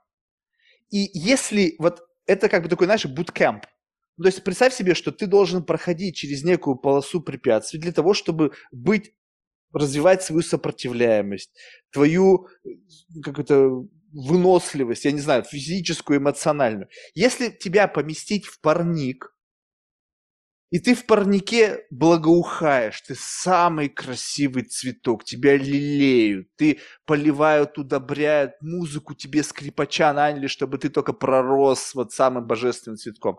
И потом в какой-то момент времени ты говоришь, как бы, ну прикольно здесь, вот все классно, но я пошел в мир. Выходишь в мир, а там пиздец. И там как бы ты завял, засох, что-то, а, депрессия, таблетки, там, это, тут сразу же к тебе прибежали, а, вам плохо, мы вам сейчас поможем. То есть, понимаешь, взять, ослабить человека, ослабить, не, не, не, не как бы ослабить, не как бы в благих намерениях. Давайте создадим классные условия для жизни всем. Окей, но эти классные условия, они, как бы, на мой взгляд, они здорово, что у нас они есть, да, но не надо исключать хотя бы тогда тренировки. Ну, скажем так, ввести программу ментального резилиенса, не знаю, какого-то ментального махача, когда ты приходишь и хоть сколько-то испытываешь давление, понимаешь, ну хоть сколько-то. Потому что если этого давления в жизни не будет, то ты будешь всю жизнь ходить к психологу. Не, психологи рады, конечно. Будешь какой-нибудь там фарме каждый день платить там за какие-нибудь там э, антидепрессанты, не знаю, еще что-нибудь. Ну, то есть, я не знаю, может быть, конечно, это сверх такое радикальное видение этой ситуации, но как и тело, которое деградирует без физической нагрузки, оно не способно сопротивляться каким-то обстоятельствам, так и сознание, если у тебя ничего не происходит такого, что заставляет тебя как бы контейнировать проблематику и не ломаться от нее, оно тоже не приспособлено к жизни становится. А надеяться то, что у нас будет классная жизнь, мы будем все сидеть у костра и петь кумбая? Серьезно? Не, на самом деле это правда, конечно, то, что ты говоришь, потому что вот э, дети, которых э, в такой гиперопеке растили, э, с них сдували пылинки, у них не было там никаких конфликтов, это, тоже как бы не круто, и потом, когда они выходят в взрослый мир, то обычно им приходится довольно тяжело. А, то есть тут, конечно, нужен, нужен баланс. То есть мы, с другой стороны, пытаем, пытаемся как бы и мир немножечко сделать а, более дружелюбным, особенно по отношению к людям, которые отличаются от какого-то условно нормального большинства. И как бы все, что мы пытаемся делать про, про инклюзию, про diversity, э, это как бы другая важная сторона. Но даже с биологической точки зрения это правда, что некоторый уровень стресса нам нужен для нормального как бы формирования и, там, и нервной системы, и иммунной системы, и всего, всего, чего, всего чего угодно. А, и, и для как бы просто физиологии, конечно, нам нужно как бы, да, как-то быть а, готовыми выйти в суровый взрослый мир. И, ну, конечно, это огромный вопрос, и в этом посвящаю там, диссертации, монографии, статьи в, в научных журналах про всю вот эту возрастную психологию. И а как бы родители-то они не ученые, они вынуждены просто как-то ну, им что сказали, они так и делают. Им сказали вести себя так, они и так Своей интуиции, да. Поэтому понятно, что как бы, э, да, родительство это такой... Поэтому, ну его нафиг, это родительство. Большой я, трюк. Я отказался от этого, потому что я понимаю, что я способен породить только монстров, социопатов. Есть, есть, мне кажется, вот я считаю, что это я, правда, уже много раз говорил, но это вот удивительно. Вот смотри, люди учатся несколько месяцев, чтобы управлять транспортным средством. Есть документ, подтверждающий право твое управлять транспортным средством во всех странах мира. Рождение и отечество, ну или там родительство, куда сложнее, чем управление автотранспортным средством. И, блядь, любой идиот, самый бестолковый дебил может найти такую же самую бестолковую дебилиху и произвести наслед потомства. И вообще как бы все будут и как бы классно! Еще один дебилом больше. Как бы вот, вот это вот, мне кажется, знаешь, вот э, как бы курс молодого бойца, курс молодого родителя, какой-то, не знаю, кандидатский минимум, понимаешь, вот что-то сдать, чтобы люди хоть понимали, о чем идет речь. А ведь все как говорят, ну, инстинкты, инстинкты включатся. Какие инстинкты? У меня, может, инстинкт, блин, австралопитека включится. То есть, вы вообще не представляю, какой у меня может инстинкт, не знаю, какой-то примат во мне проснется, и воспитание будет соответствующее. Я не знаю, как бы, тут, тут этот вопрос. И вообще, в принципе, такая тема действительно очень тонкая в том плане, что действительно насилие это плохо во всех отношениях. Как бы какое-то неконтролируемое. Но ты знаешь, вот если честно, вот я бы, конечно, бы хотел бы уменьшить градус насилия в своем, как бы в прошлом. Это не связано с родителями, просто моя такая была как бы violent experience ов очень много было, и там и травмы, и ранения, и смерть. Ну, в общем, все это я видел, как бы вот прям вот трогал, видел. Но ты знаешь, теперь мне как бы вот похер вообще на все. Ну, то есть абсолютно как бы, знаешь, это такой уровень как бы принятия неизбежности происходящего. Как бы, ну, все может быть. Ну, есть завтра может быть все, что угодно. И я признаю челленджи, которые могут возникать в моей жизни, что кто-то будет челленджить меня, и побеждать меня. Где-то я буду проигрывать, где-то я буду побеждать, и это нормально. И тем самым это дает мне, знаешь, некий такой peace of mind. Некая, знаешь, как бы способность принять неизбежность бытия, какого-то неизбежность происходящих событий будущего.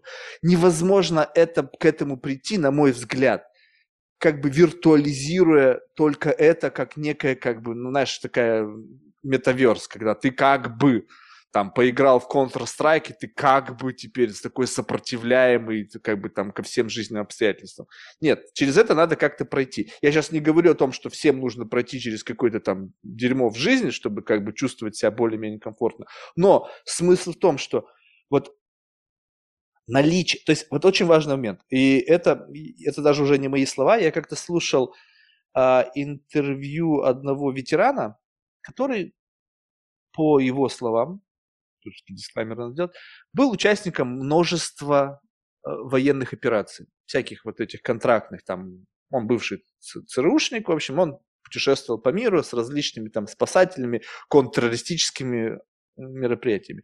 И когда он получил вопрос о посттравматическом синдроме, что как бы часто связывается с ветеранами, да, что они часто, типа, переживают вот подобные ситуации. Он сказал, знаешь, говорит, в моем окружении такого нет. Ну, то есть, как бы, ну, мы просто, как бы, ну, окей, ну, убил, убил, ну, это моя работа. То есть я видел смерть, сотни смертей, и как бы, ну, окей, ну, живу себе с этим спокойно.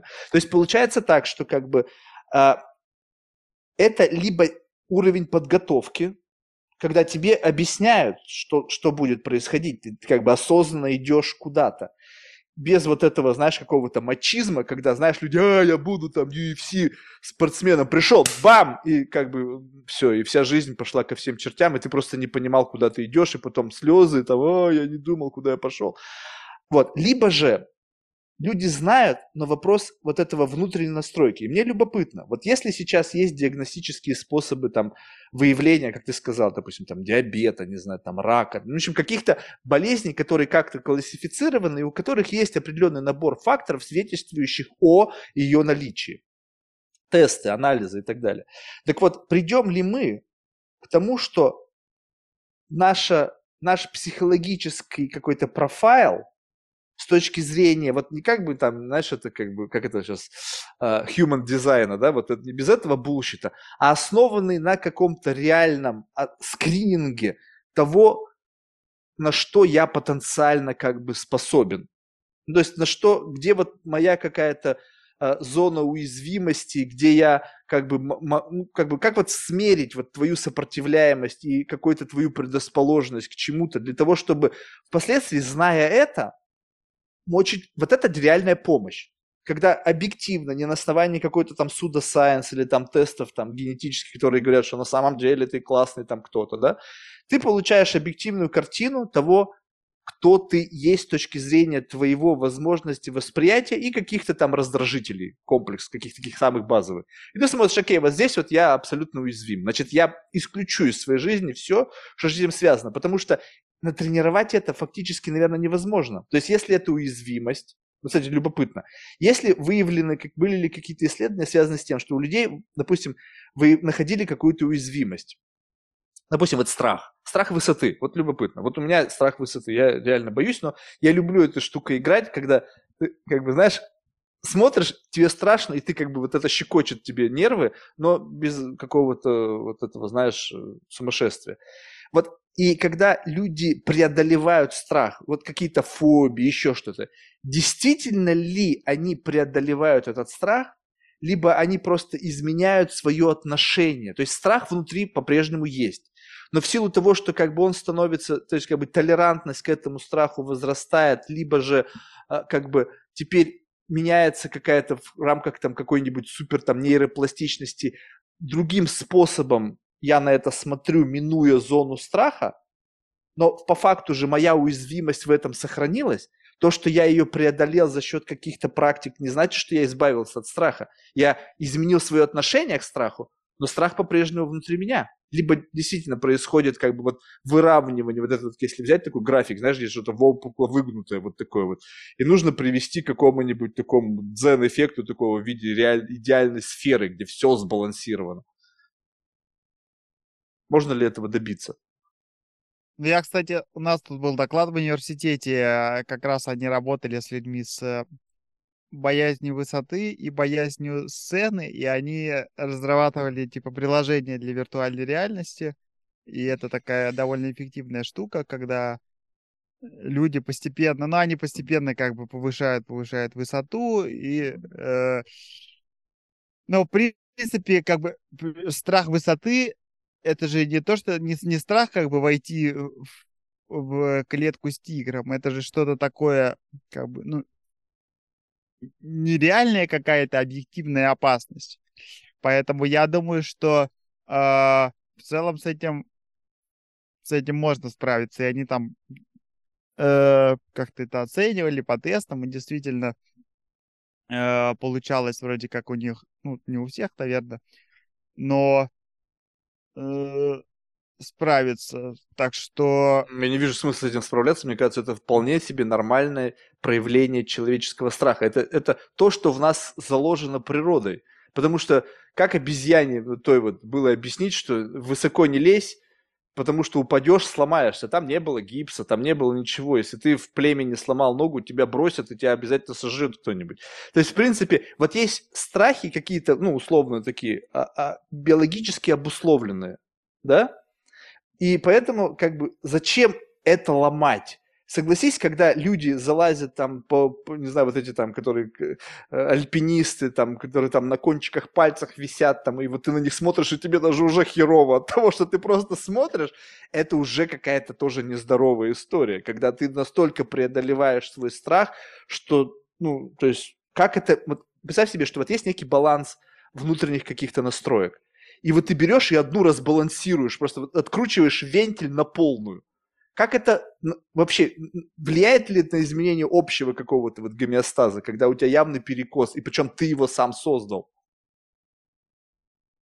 Я, ну, я думаю, что действительно люди, которые прям совсем оторваны, которые без страховки то на статую свободы залезают или на всякие эти строительные экраны где-нибудь в Гонконге, то там что-то, мне кажется, а, они немножечко а, выходят за пределы какой-то э, какого-то средней популяции, но есть же как бы тяжелые случаи, когда люди боятся там по мосту перейти через реку, ну не по мосту не такому как бы э, веревочному где-нибудь в джунглях, а... тоже не пошел по веревочному, ну его нахер. А, а, а по обычному, поэтому ну в какой-то степени, э, ну то есть как бы э, там, где это мешает человеку нормально как-то функционировать, там, ну как, то есть это же ключевой э, критерий вообще в психиатрии, это нарушение у человека нормальной социализации. То есть когда либо человек сам страдает, там при, при депрессии, тревоге, там обсессивно-компульсивном расстройстве,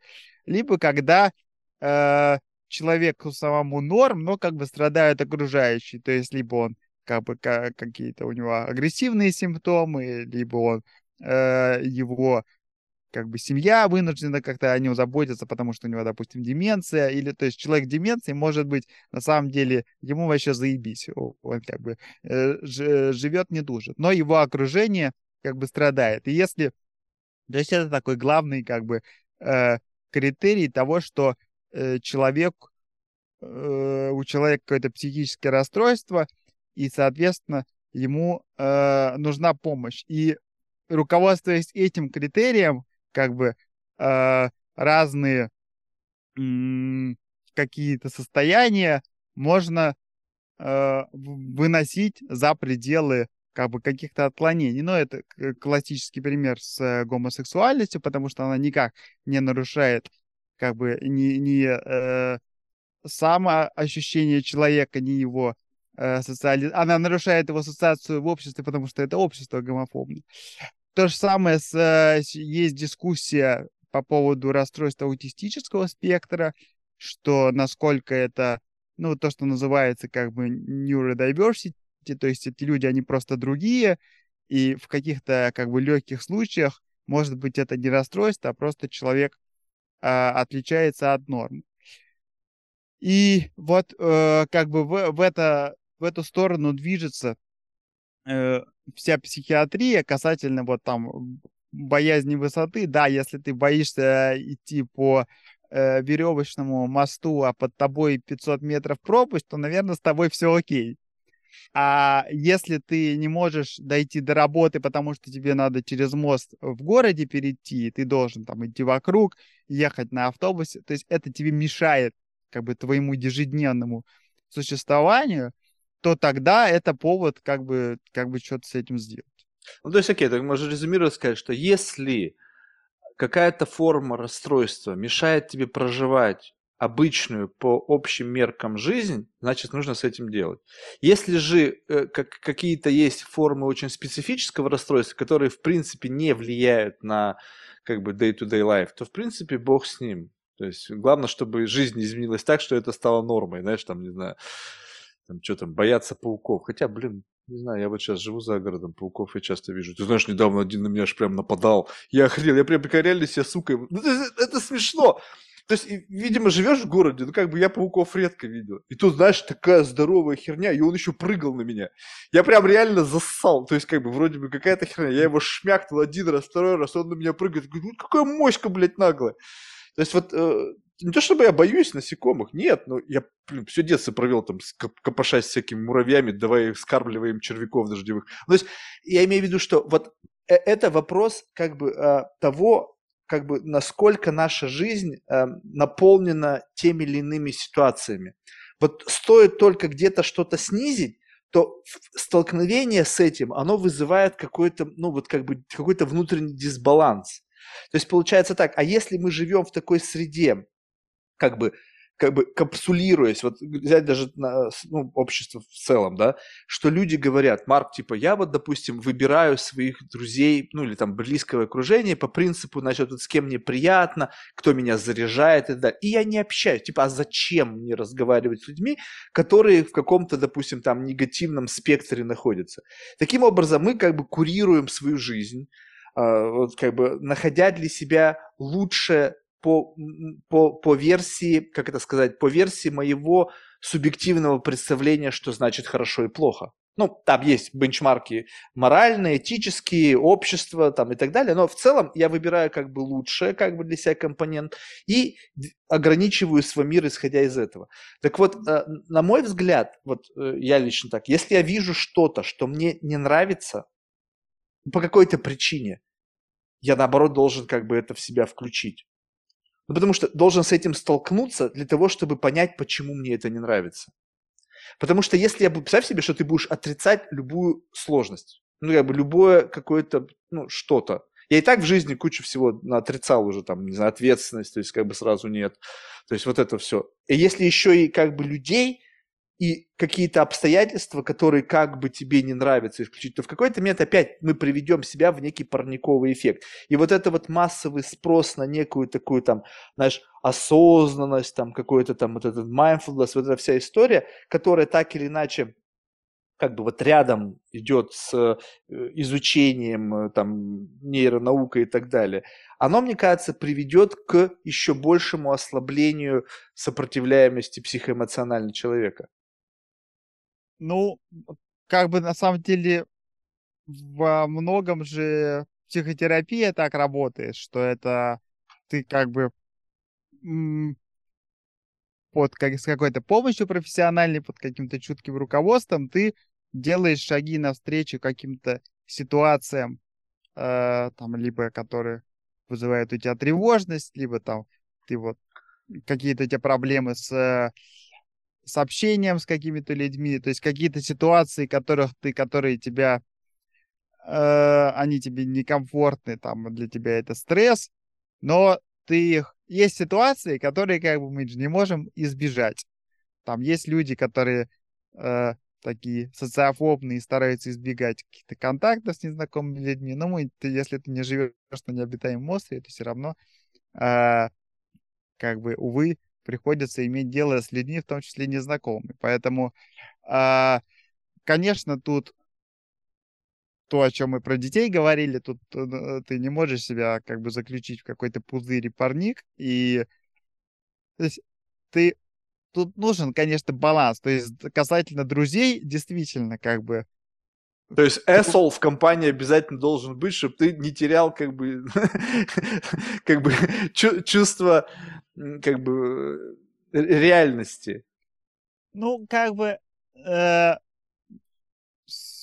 в близкой компании не знаю, то есть среди друзей, наверное, хочется тебе, себя как-то чувствовать комфортно. А... О, вот это любопытно. Вот расскажи мне, пожалуйста, о чувстве комфорта. Почему явля... чувство комфорта это, ну вот скажем так, вот э, представь себе э, какого-нибудь, не знаю, там спортсмена, у которого есть, допустим, какая-нибудь там тренировочная рутина, такая, знаешь, как бы уже не человеческая, то есть как бы сверххуман. Для него его норма и взять нас с тобой, которые не особо-то, знаешь, как бы прям в спорте таким с утра до вечера, это будет, наверное, как бы для нас вообще выход за пределы вообще чего-либо. Соответственно, как бы, когда ты говоришь о некой форме комфорта, ты же сам эту форму комфорта как бы для себя определяешь. Если ты э, обозначил для себя форму комфорта, где все тебе всегда улыбаются, все всегда с тобой соглашаются и целуют тебя в обе щечки твоей пятой точки, то как бы это твой выбор. Но это не значит, что это как бы реальность. Реальность не такая. Ты просто выбрал для себя некую форму как бы восприятия своей комфорта, комфорта. И все, что будет выходить за эти зоны комфорта, будет тебя диз, дезориентировать. Соответственно, если как бы люди стремятся к комфорту, но тем самым, стремясь к комфорту, снижают границы, ну, то есть как бы представь себе, что вот, когда мой комфорт, это такая как бы просторы, мне комфортно со всеми. Ну, если мне похер совершенно, кто ты, что ты, какая разница. И я теперь начинаю резко сужать, вот как бы за счет какого-то, знаешь, как бы редукции, там вот этого не будет, вот этих не будет, этого не Я останусь вот в таком пузырьке, где шаг вправо, шаг влево – это выход из зоны комфорта. Соответственно, моя уязвимость по отношению к внешнему миру увеличивается. То есть вот это вот курирование, оно, на твой взгляд, оно как бы полезно? Ну, тут просто нужна, нужна какая-то мера, что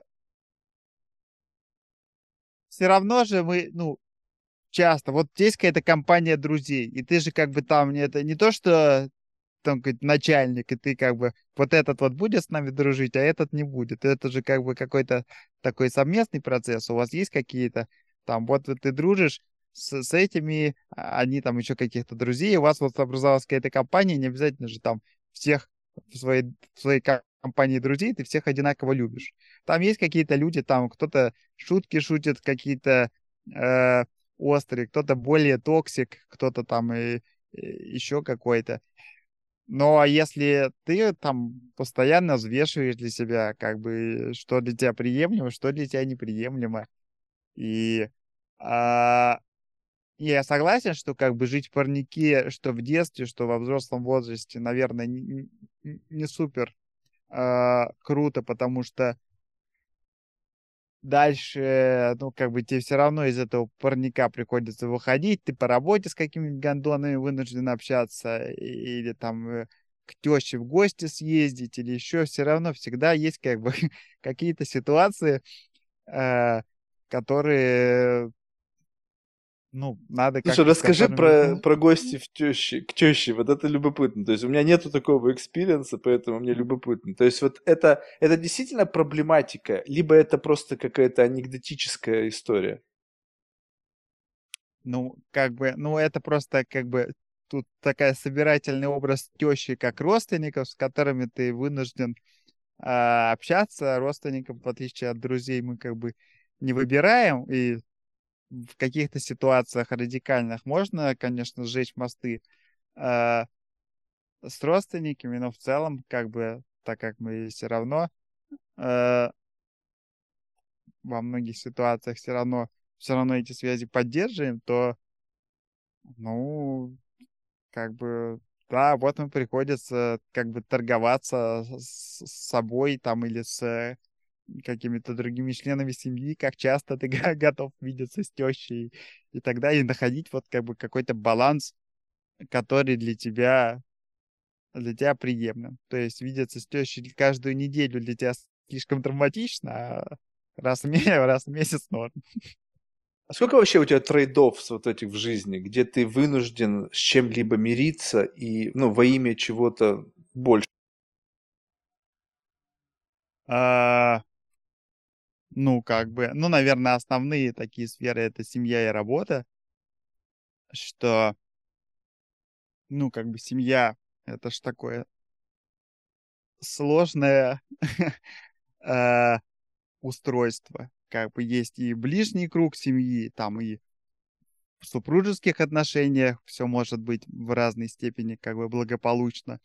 А, хотя, ну, вот эту часть семьи ты как бы более над ней имеешь какой-то контроль, чем над родителями, братьями, сестрами, тетями и дядями.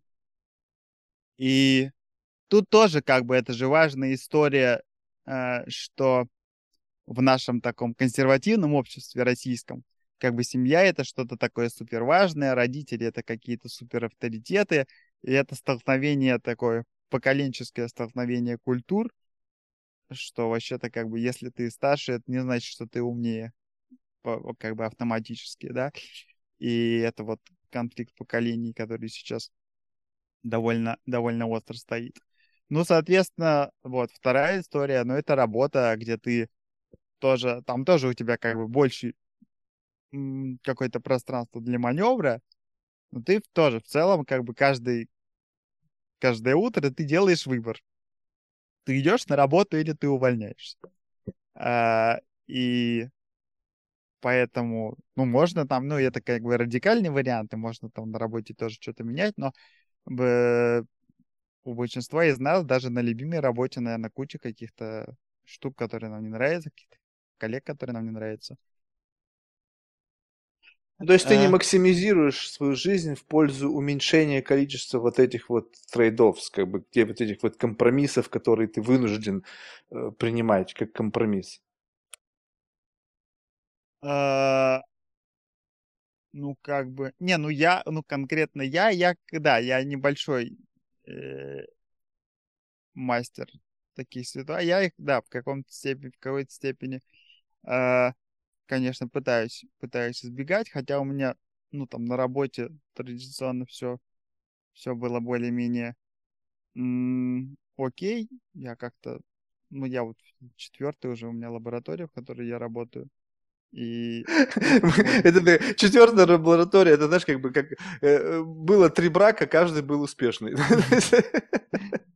Вот. Ну, я как бы, я в студенчестве и диссертацию защищал в Питере в одной лаборатории, потом Я второй я совсем поработал немного, там как дело не пошло, потом я проработал 4 года в третий, и вот приехал сюда уже в Швейцарию в, в четвертом. То есть я не уходил, потому что как бы что-то было плохо, я а, просто как бы двигался э, куда-то дальше. Слушай, ну а вот ты по мнению людей и по твоему ощущению, как они на тебя реагируют, комфортный человек? Ну, мне кажется, да. Но я как бы не конфликтный человек, я стараюсь. Даже, может, иногда стоило бы быть более конфликтным в каких-то ситуациях. То есть ты э, как бы рассматриваешь как бы комфортность исключительно фактора конфликтности. То есть э, есть ведь множество других факторов. То есть конфликтность это один из как бы вот такой сложно сочиненный коктейль твоих характеристик. И, скажем так, если брать вот какой эквалайзер, да, что вот конфликтность, окей, у тебя, допустим, ниже даже по ощущению твоей нормы, да, вот как бы ниже, да, ты сказал. Но комфортность человека, она не только ведь меряется, ну, как бы, э, ну, конфликтностью, не конфликтностью. Это как бы совокупность факторов, которые, знаешь, вот э, имеется в виду, что, может быть, я неправильно подобрал слово, комфортный человек, но, скажем так, знаешь, вот есть люди, которые, э, с которыми все хотят общаться по, и это совокупность каких-то характеристик, которые приводят к тому, что этот человек становится как бы ценным. Ценным в, для какого-то коллектива по набору каких-то характеристик. И есть неценные, ну, как бы, вот, допустим, вот, которые, без которых можно легко прожить. И есть еще более, как бы, острая форма, это токсичные, которые, как бы, наоборот, их все пытаются изгнать. И вот как бы такой некая такая вот проекция того, где ты вот исходя вот из этого находишься, то есть являешься ли ты объектом общего желания, то есть, блин, давайте пригласим Ильюху, он классный парень, блин, он нам э, нужен, там, потому что он добавляет чего-то вот в нашу компанию, нам здорово, либо как бы недавно я просто смотрел кино, и там продемонстрировали человека-невидимку. Ну, в том плане, что, э, значит, там было... В общем, неважно, какая история, но сам факт того, что он как бы есть, и он может сидеть за столом, но никто не как бы в курсе, что он там находится. Ну, то есть, как бы, в том плане, что настолько человек, знаешь, как бы не вот ничем не себя, ну, как бы не не выдающийся, ну, не в каком-то смысле творческих каких-то достижений, а просто вот если он не подает сигнала, что он здесь, его он не заметен. А, ну, блин, сложно так. Но ты имеешь в виду рабочие отношения или какие-то дружеские? Да не, вообще, то есть ты как бы срез такой, ты как бы бери и пытайся все слить в один котел, потому что жизнь твоя – это совокупность отношений на работе, дружеских отношений, семейных, и вот в этом во всем, если вот это взболтать всю эту и как бы лакмусовой бумажкой себя смерить, в среднем по больнице ну, в среднем по больнице я, ну, как бы, я не токсичный человек, и я, ну, не могу сказать, что я как бы прям супер, а, супер все э, жаждут а, моего общества, но нормально, у меня все. Окей, okay, но, но ну, есть потребность к большему вниманию к своей персоне? Ну, скажем так, вот ты бы хотел, чтобы этого было больше или, или нет? Да нет, ну тут просто, э, как бы так как я в какой-то момент переехал в новую страну, то тут поначалу, конечно, было тяжело с социализацией, но сейчас вот я тут уже три года, я как-то обзавелся кругом русскоязычных друзей, ну, во ну, в большинстве, в общем-то, тоже всяких ученых. И, ну, сейчас, да, более-менее мои потребности социальные удовлетворены. Ну, э, социализация это просто, я имею в виду вот именно жажда внимания. Просто я посмотрел, у тебя два подкаста, ты как бы что-то там делаешь с попыткой, ну, как бы что-то сказать людям в обмен на что? А, на внимание? Про это, про это, про публичность. А, ну, в этом смысле, да, у меня есть какая-то потребность в публичности. Ну, я, смотри, я 8 лет в Питере проработал в школе. И в этом смысле я люблю рассказывать какие-то интересные штуки, которые сам знаю. Я люблю выступать, э, хотя парадоксальным образом у меня есть некоторая, некоторая боязнь выступлений, особенно среди какой-то компетентной аудитории, типа там на конференциях, на научных, среди коллег. Э, но вот как бы когда я чувствую себя более компетентным чем аудитория в том вопросе, о котором я говорю, там вот лекциях, Ну да, мне нравится, конечно, такое внимание. И школа это был такой, знаешь, я в детстве мечтал, ну, когда ну, мы кем только мы все не мечтали быть в детстве, вот в том числе я мечтал быть актером в детстве. Многие, наверное, мечтали в детстве быть актером. И вот, это потом забылось, но это э, проявилось, что я стал вот, в школе работать. И это была такая моя сцена. И мне это нравилось, и у меня это вроде хорошо получалось, и детям вроде нравилось, как я рассказываю. Поэтому в этом смысле, э, в этом смысле, да, я люблю быть, ну, по крайней мере, вот с этой стороны, со стороны такой как бы... То есть тебе нравится интеллектуальное доминирование? Да, да, да. Мне нравится чувствовать себя как бы умным, там, может быть, даже умнее, как бы, толпы, которая внимает и слушает мои какие-то рассказы. Такая штука есть. Но это, наверное, как бы важная штука для ученого, что он стремится... Вообще это важная в современном мире, важная часть, и очень много об этом говорят, что ученые должны не только сидеть в своих как бы э, замках из слоновой кости и изучать какие-то штуки, но и как бы нести свои знания, знания обществу. Сейчас это активно как бы в эту сторону движется, потому что общество говорит, знаете, господа ученые, вы вообще-то на наши налоги всю свою науку делаете, поэтому давайте вы как бы нам будете рассказывать, чем вы там занимаетесь в своих белых халатах.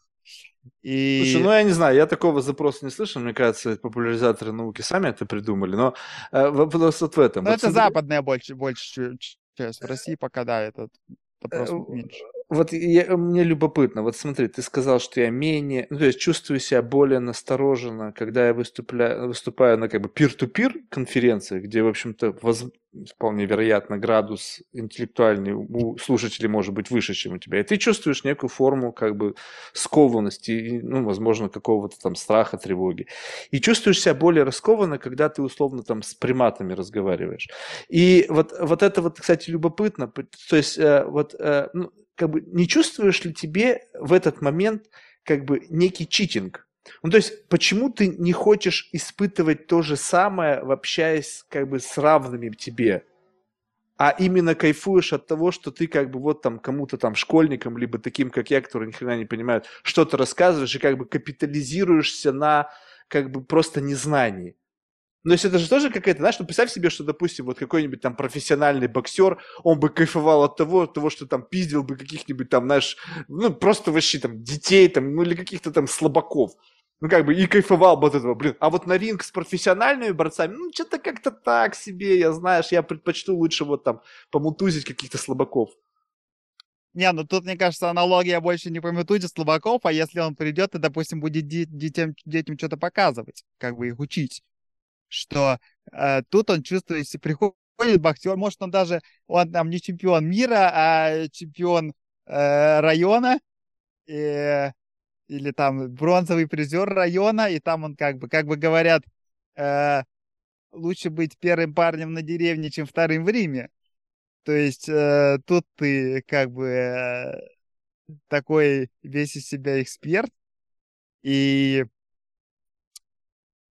чувствуешь, ну я тут немного, немного утрирую, тут, ну, мы как бы все любим чувствовать себя какими-то классными, э, когда лю- люди нам как-то смотрят на нас и восхищаются нами. Нам всем приятно ну, как бы видеть какое-то одобрение. Мы же социальные как бы звери. Нам приятно видеть какое-то одобрение, восхищение со стороны общества. И понятно, что если ты чем-то как бы круче, чем большая часть этого общества, то вероятность того, что ты у этого общества будешь вызывать восхищение, она выше.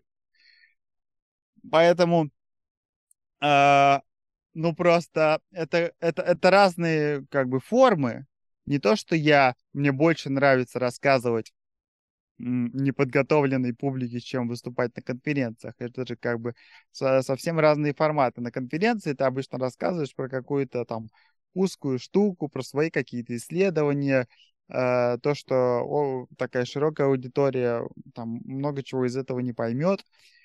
И, э, но популяризация, ну, мне на самом деле нравится, как бы это. И я, э, ну, во многом, как бы, наверное, если быть честным, то я это делаю отчасти там не то, что ради вот этих несмышленых э, людей несу им свет, я это во многом делаю, потому что мне как бы это нравится делать. И там, ну, во-первых, многое то, что я рассказываю, мне просто действительно это интересно, как бы сама суть, и мне кайфово это рассказывать. А отчасти, ну, да, как бы это, наверное, будет э, так лукаво скрывать, что мне нравится это ощущение, что вот я тут дохера всего знаю, сейчас я вам расскажу. Мне кажется, это как бы нормальное чувство, которое двигает, ну, во многом, может, не на сто процентов, но во многом там большинство публичных лекторов. Вот я чего-то знаю, я вам расскажу, а вы будете хлопать и, и говорить, какой я клевый. Ну да, мне кажется, так, так мы устроены.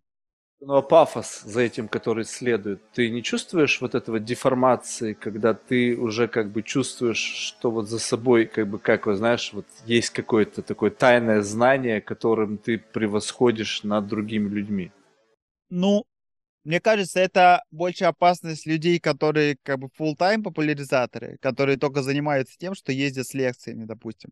Хотя среди них много прекрасных лекторов.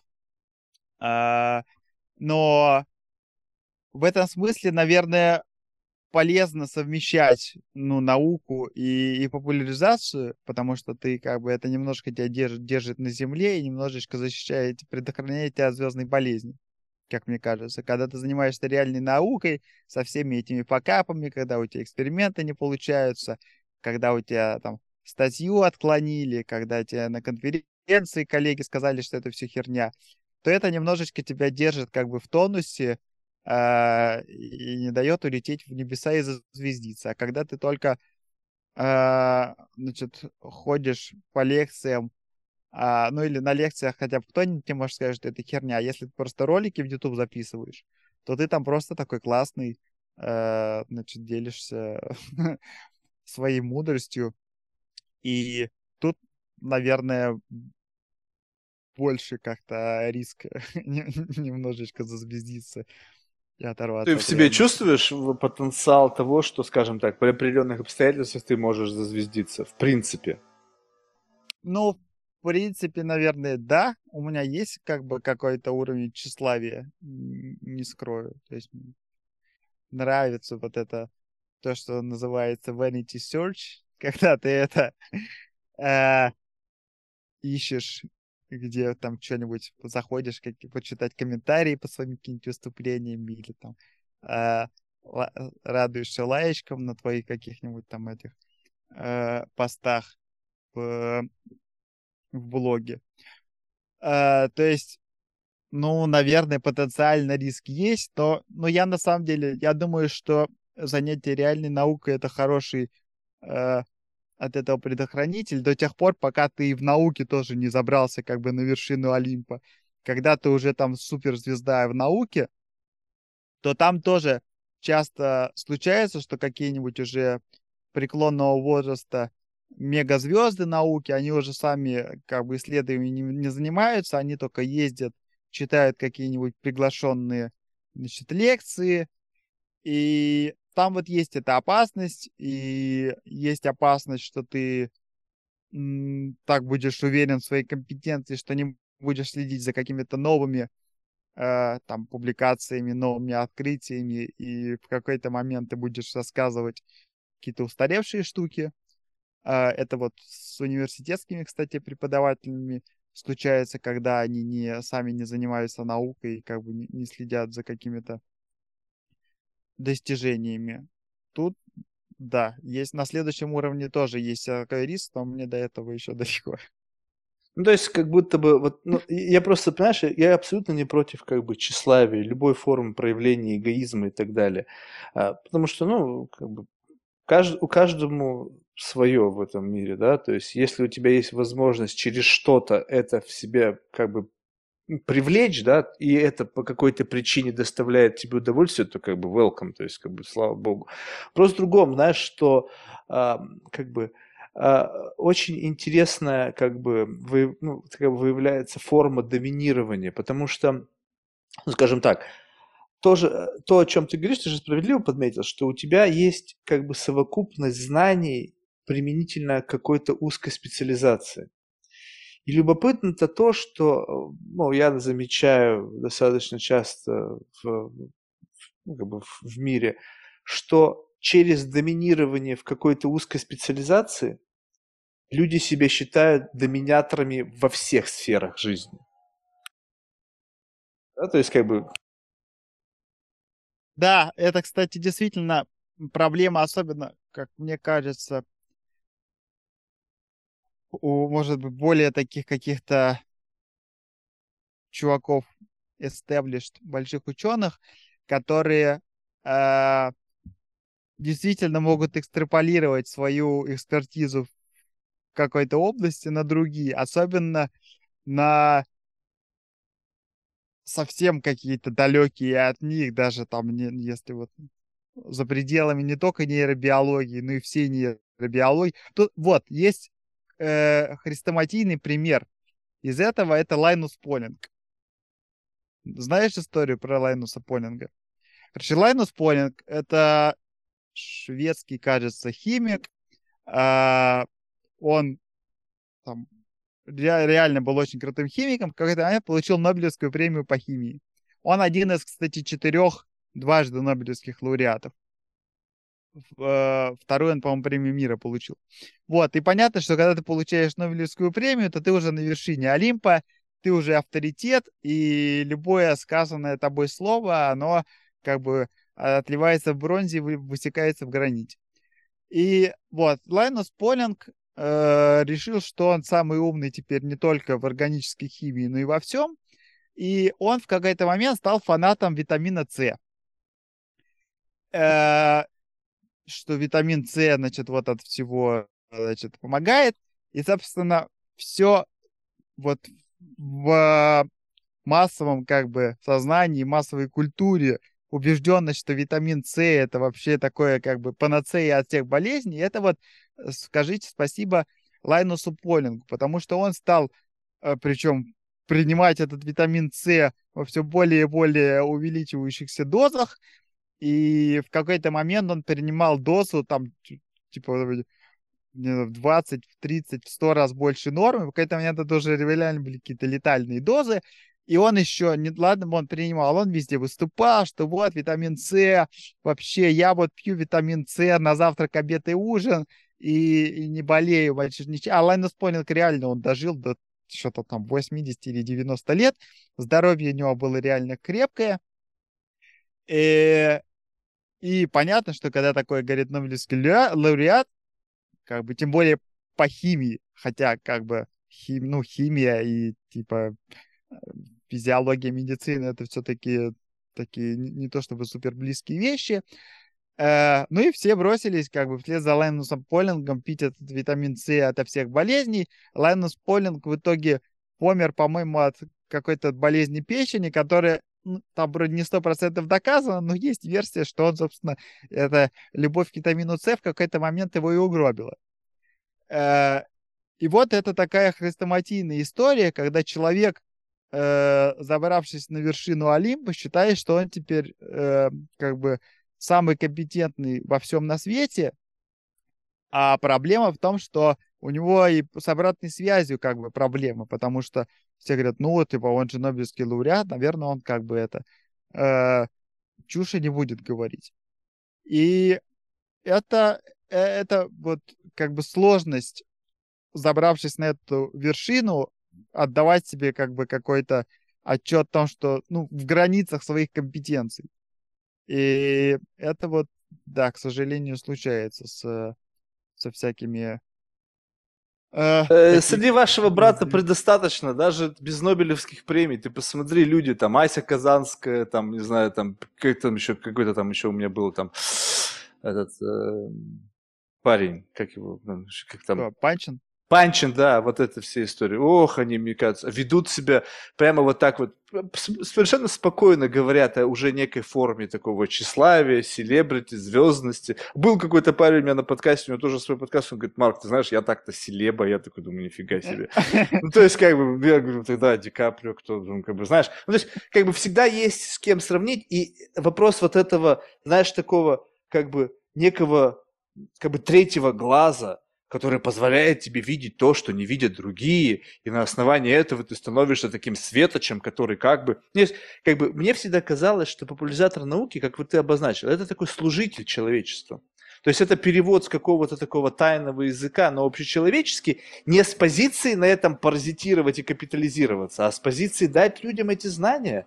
И такой хамбл, как бы служитель больше, то есть как бы ты вот это делаешь, вот это твоя как бы милосердная функция, чтобы средний градус вот этого роста, как там принцип Флинта, или как там, когда IQ средний растет, как бы для этого нужно, ну, как бы, ну, как, бы как, как следствие, вот ты что-то туда вбрасываешь, и постепенно, постепенно общее самосознание людей растет. Но когда ты это взял, какое-то исследование, перевел его на свой язык, рассказал, то есть паразитировал на чьих-то знаниях. Ладно, в твоем случае ты еще на своих знаниях, то есть у тебя есть своя какая-то исследовательская работа, ты результаты своих исследований можешь донести. Но когда просто у тебя есть условно система кодов, какой-то тезаурус, который способен распознать сообщение там, с какую-нибудь статью там, из Science многостраничную, перевести ее на более-менее там, человеческий язык, и рассказать, и потом как бы срубить на этом очков и еще сказать, что вау, это представь себе то же самое, что были бы там три человека в мире, которые бы, блин, не знаю, там, переводили бы с английского на русский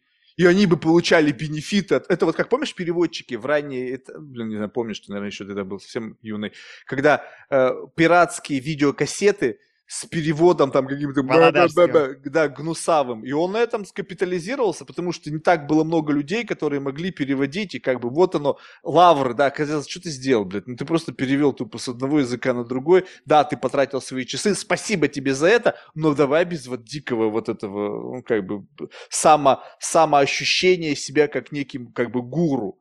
А поэтому, а когда сейчас ты смотришь, я абсолютно не против. То есть вопрос в другом, что скажи честно, да, окей, я тщеславный, мне хочется быть тщеславным, меня в детстве там пиздили, хуесосили, девочки на меня не смотрели, у меня появилась такая возможность теперь, и я хочу искупаться в лучах этой славы, мне это нужно.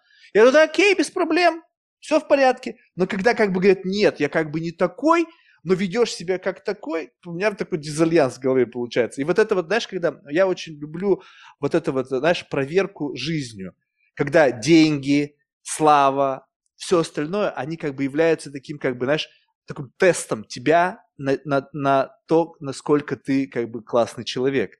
Ну, классный, опять же, по-детски звучит, но согласись, деньги меняют людей, слава влияет людей. Остаться после этого прохождения вот этого нормальным человеком практически невозможно. Слава людей очень сильно меняет, потому что, а, может быть, человек даже не хочет меняться, но когда, извини меня, ты выходишь на улицу, и кто-нибудь подбегает к тебе понюхать твой зад, как вот с Кардашьян, ты понимаешь, волей-неволей ты изменишься. Ты начнешь как бы отстраняться от людей, там, не знаю, хрен что, каждый кусочек от тебя хочет оторвать. Поэтому, как бы, э, признавать это в себе, что ты как бы, да, я тщеславен, и мне нравится любовь, потому что, возможно, как бы у меня было мало любви, или там, не знаю, я просто люблю, когда люди на меня так реагируют. Не то, чтобы я сейчас какой-то гештальт там недолюбленности закрываю, а просто я люблю, когда, не знаю, на меня смотрят там, не знаю, с каким-нибудь там мокрым, там, либо возбужденным взглядом, да. Окей, говори, как оно есть. И я взял как источник для удовлетворения вот этого науку, в силу того, что у меня есть какое-то образование, и теперь я могу как бы паразитировать на этих научных знаниях, удовлетворять спрос населения в знаниях, потому что сейчас как бы мы живем, и все как будто бы надо больше знаний, согласитесь. В среднем градус такой, что все как бы в поисках информации находятся. Ты 24 на 7 что-то хотят для смолтока, знаешь, там для какого-то увеличения градуса собственного как бы IQ, ты же сказал, что я хочу как бы быть, ум... сказаться в среднем умнее, чем массы. И в этот момент ты испытываешь некую форму доминирования. Ты думаешь, что другие люди не хотят этого? Все хотят быть чуть-чуть умнее, чем рядом сидящие. И вот это вот устремление, как бы каждый стремится это, увеличивает градус, планку вообще завышает. Уже люди слушают. Я тут разговаривал, знаешь, с какими-то комиками. Раньше, ну вот как бы, не, я сейчас не пытаюсь э, как бы э, уменьшить значимость э, этого жанра, как и связать это с чем-то каким-то, знаешь, ну, не интеллектуальным, я считаю, что все-таки комедия это достаточно интеллектуально, но когда, значит, человек на полном серьезе говорит, вот я там что-то слушаю, там, Сэма Харриса, там, каких-то, знаешь, еще там интеллектуалов, там, ну, перечисляет список, там, читают каких-то там, значит, там, э, э социологов модных, там, не знаю, там, историков, и я понимаю, что это не органическое желание. Ну, понимаешь, как бы, я хочу что-то в себя вбросить, не потому, что я любопытен и как бы, блин, вот я ищу, а потому что я потом это скажу кому-то, и это услышат, и меня сочтут умнее, чем я есть на самом деле. Понимаешь? И вот это как некая такая модель поведения. Люди и прям открыто заявляют, я хочу быть лучшей версией себя. Personal development. И вот постоянно такая вот эта история, я говорю, окей, ну дальше-то что? Ну, то есть, и в этом самом, знаешь, что любопытно? Что вот я хочу натренировать себе талант, звучит, нет, не талант. Тренировать себе талант невозможно. Тренировать. Навык. Тренировать себе навык. Видеть вот оголенную часть человеческой натуры. Скажем так, вот ты весь расфуфыренный, пришел ко мне напомаженный, там, в нарядах, там, э, орденов до пола, вот этих твоих социальных заслуг. И как бы все круто. Но внутри ты такой же, как и был до того, как ты на себя это все надел. И мне кажется, этого не изменить. Это не вывести, не искоренить, не вытравить. Ты какой ты есть, вот в той самой первородной форме, с чего мы начинали, некого центра нарративной гравитации, который ты изменился под воздействием социума, под воздействием своего желания, от боли к славе, неважно, как ты двигался, да, и каким-то образом стал тем, кем ты стал, и обрел вместе с этим определенную модель поведения, может быть, чуть-чуть такую, знаешь, вальяжную, несколько, может быть, э, такую звездную, но при всем при этом ты тот же самый, каким был вот тогда, когда вот ты начал этим всем заниматься. И вот способность увидеть это внутри человека и обратиться к нему, как бы тун-тун-тун-тун, слышь, эй, приди сюда, вот ты там, вот ты, который сейчас у микрофона в сторону отойди, кыш -кыш -кыш, а вот ты там в углу, в темноте, вот как мышь, которая спряталась, потому что там боялась чего-то, она там забита где-то, иди сюда, выйди, выйди, не бойся, я как бы тебя не обижу, вот этого бы научиться было бы круто. Я не знаю, какие для этого нужны навыки. Что за какая-то методология обучения вот этому? Фиг его знает. Может быть, я вообще это нафантазировал, может быть, этого вообще нету. Может быть, изменения происходят, и теперь та самая внутренняя сущность вида изменяется, и ее вообще не остается. То есть ты процесс бесконечного изменения, и ты всегда ты в некой новой итерации. Неизвестно. Слушай, по поводу, по поводу, вот ты говорил про э, вот этих всех популяризаторов науки, на самом деле э, у нас, если мы представим как бы наши знания все, то это такой как бы шарик, сфера, которая надувается. И даже она, видимо, не трехмерная, а какая-то, я не знаю, десятимерная, потому что она как бы растет не в линейном и даже, может, не в кубическом соотношении, она растет просто с, невероят, с невероятными темпами. Наш объем знаний, он постоянно во все стороны, мы все больше и больше. Как бы статей выходят каждый день там по одной депрессии сотни. И в этом смысле э, я все-таки думаю, что люди, которые специально занимаются, вот научные журналисты, например, а, они все-таки помогают людям ориентироваться а, в этом всем океане, океане новостей, потому что есть, допустим, вот у Science, у Nature, у них есть специальные новостные разделы, может любой желающий подписаться на рассылку, там Nature News или Science News, и потому что даже, вот я тебе говорю, даже по своей области, по депрессии, каждый день мне приходит там несколько десятков статей, а по как бы всего каждый день выходят, я не знаю, десятки тысяч статей по всем областям. И поэтому, с одной стороны, это действительно круто, что у людей есть потребность как бы больше там, ну, наверное, да, у кого-то это какой-то такой вот, как ты сказал, просто чтобы использовать в смолтоках или на свиданиях, но я думаю, что э, у людей я вижу, что действительно интерес э, все больше и больше к тому, что происходит в науке, ко всяким. То есть мы же видим, как, э, как продаются книги вот э, научные популярные, которые династии, потом Зимины сдавали как бы бешеными тиражами. Люди реально э, интересуются, как устроен вообще мир, человек там и все, все что угодно. Поэтому э, ученые, э, у них там, ну, во-первых, не так, чтобы много времени заниматься популяризацией, это реально нужно прям как бы, чтобы у тебя шило в жопе было, чтобы ты еще какое-то свое время тратил на то, чтобы про, про свою какую-то науку или смежную рассказывать. То есть вот у меня есть телеграм-канал, Я, правда, редко довольно туда пишу, там, но все-таки стараюсь про какие-то штуки рассказывать. А, поэтому мне кажется, это круто, что есть специальные, специальные люди, которые как бы full time э, за зарплату занимаются тем, что рыщут по всему этому океану э, как бы научных каких-то новых, новых исследований и делают из этого какой-то summary, которое люди, ну, то есть и российские ресурсы, типа вот N плюс 1 Коняева, Образовач э, и, и прочее, я думаю, что это круто. Знаешь, я как бы абсолютно как бы за Пожалуйста, я еще раз говорю, люди, что бы, каким образом, я за все способы отъема денег у населения, то есть как бы мне без разницы, там, что они обменивают, знания, там, на внимание, потом внимание обращают там в деньги, не принципиально. То есть э, я, кстати, смотрел у тебя в телеграм-канале там одну статейку, там что-то связано с психоделиками, и знаешь, опять там, э, смотрю там комментарии, там кто-то опять, а вот опять наркомания, там, ба -ба -ба -ба -ба.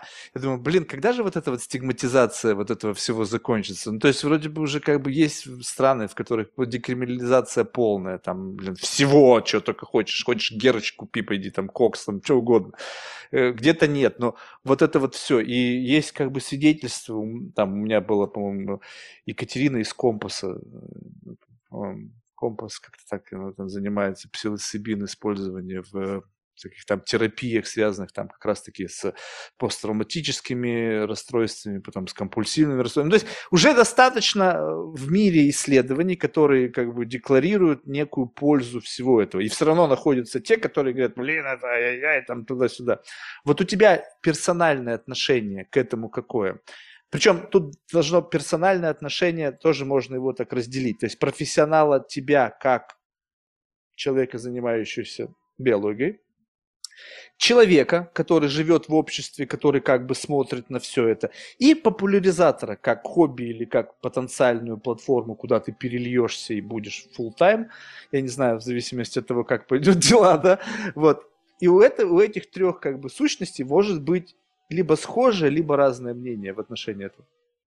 Ух, ну да, это, конечно, такая э, непростая штука. Но по поводу, по поводу терапии, э, на самом деле как и с большинством таких острых тем, она в общество э, доходит в несколько искаженном виде.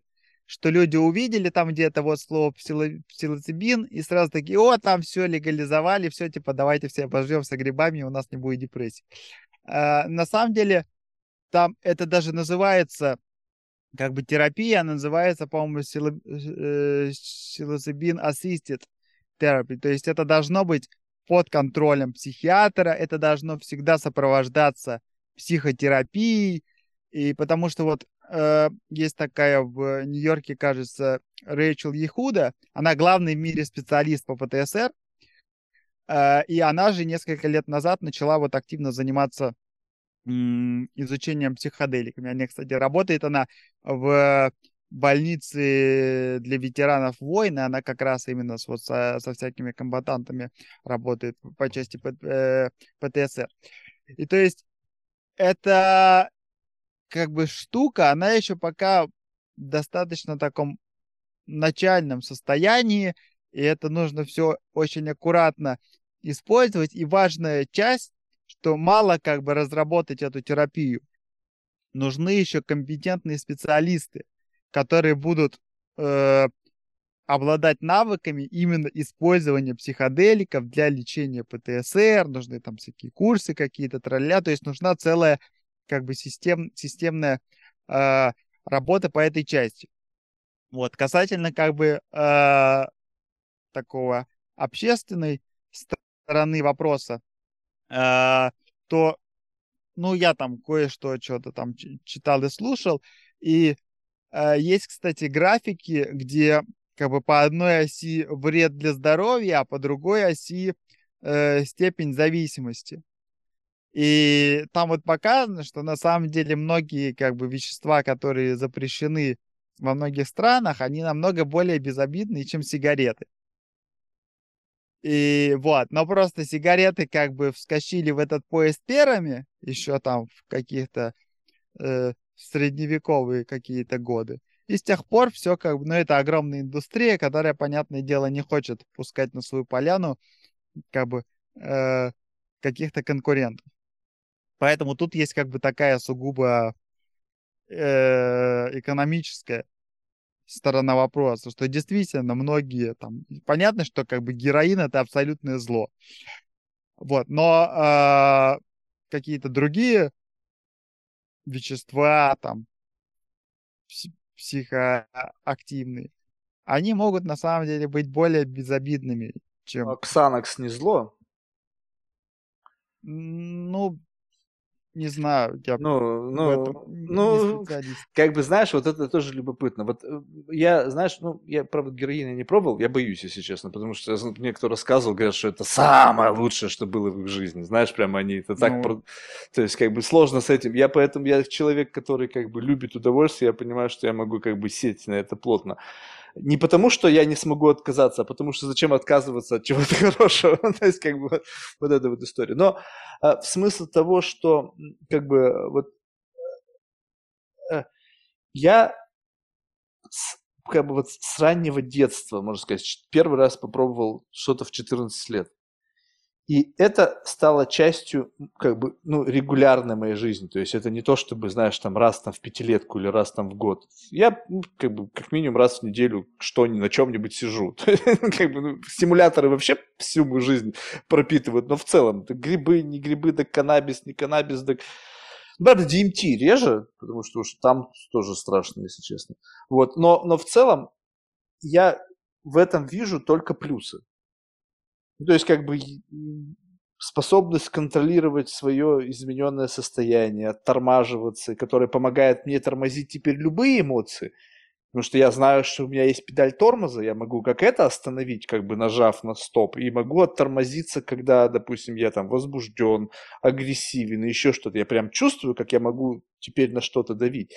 И понятно, что я не рекомендую это всем как некое, как конфеты, которые, хотя конфеты тоже я не всем не рекомендую, да, но сам факт того, что такая стигматизация в обществе присущая, которая по факту, она как бы, ну, демонстрирует ну, некую форму невежественности.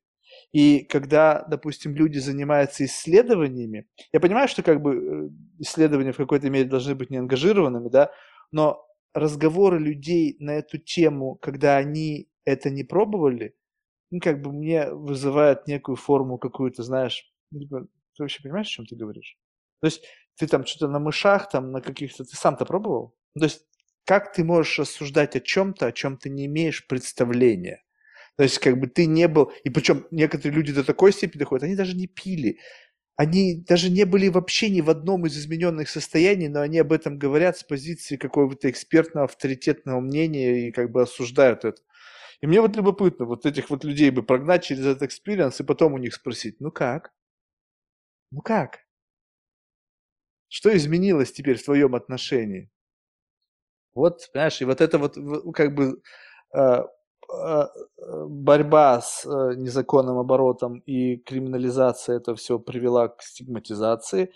Негативные факторы с этим связаны предостаточно, но и от алкоголя люди умирали, и от сигарет люди умирали, и от алкоголя люди становились злыми, агрессивными, и это тоже разрушало судьбы семьи, там люди совершали под воздействием алкоголя преступления. То есть все, все то же самое, ничего не изменилось. Вопрос в другом, что как бы сам факт того, что это как бы есть и у этого есть как бы плюсы, отрицание этого, оно как бы немножечко как бы, ну, выглядит противоестественным. Ну смотри, я думаю, что тут ключевой, ключевой фактор это формирование зависимости. Потому что там, если это просто вещества, которые меняют какие-то психоактивные вещества, от которых я просто что-то сознание меняется, действительно от алкоголя тоже сознание меняется, но все-таки если... Что, от алкоголя э, нельзя выработать зависимость? От алкоголя, ну реально, как бы от алкоголя химическая зависимость, это надо долго как бы употреблять. Чтобы Подожди, она, но насколько я знаю, может быть, ты меня поправишь, но резкий отказ от алкоголя это смертельно. Если ты находишься в состоянии острой алкогольной зависимости, то вот это резкое как бы кол ну... турки, выход из этого может привести к смерти ни один из других, ну, допустим, героин, бам, и ты не умрешь, если ты будешь выходить резко из этого состояния.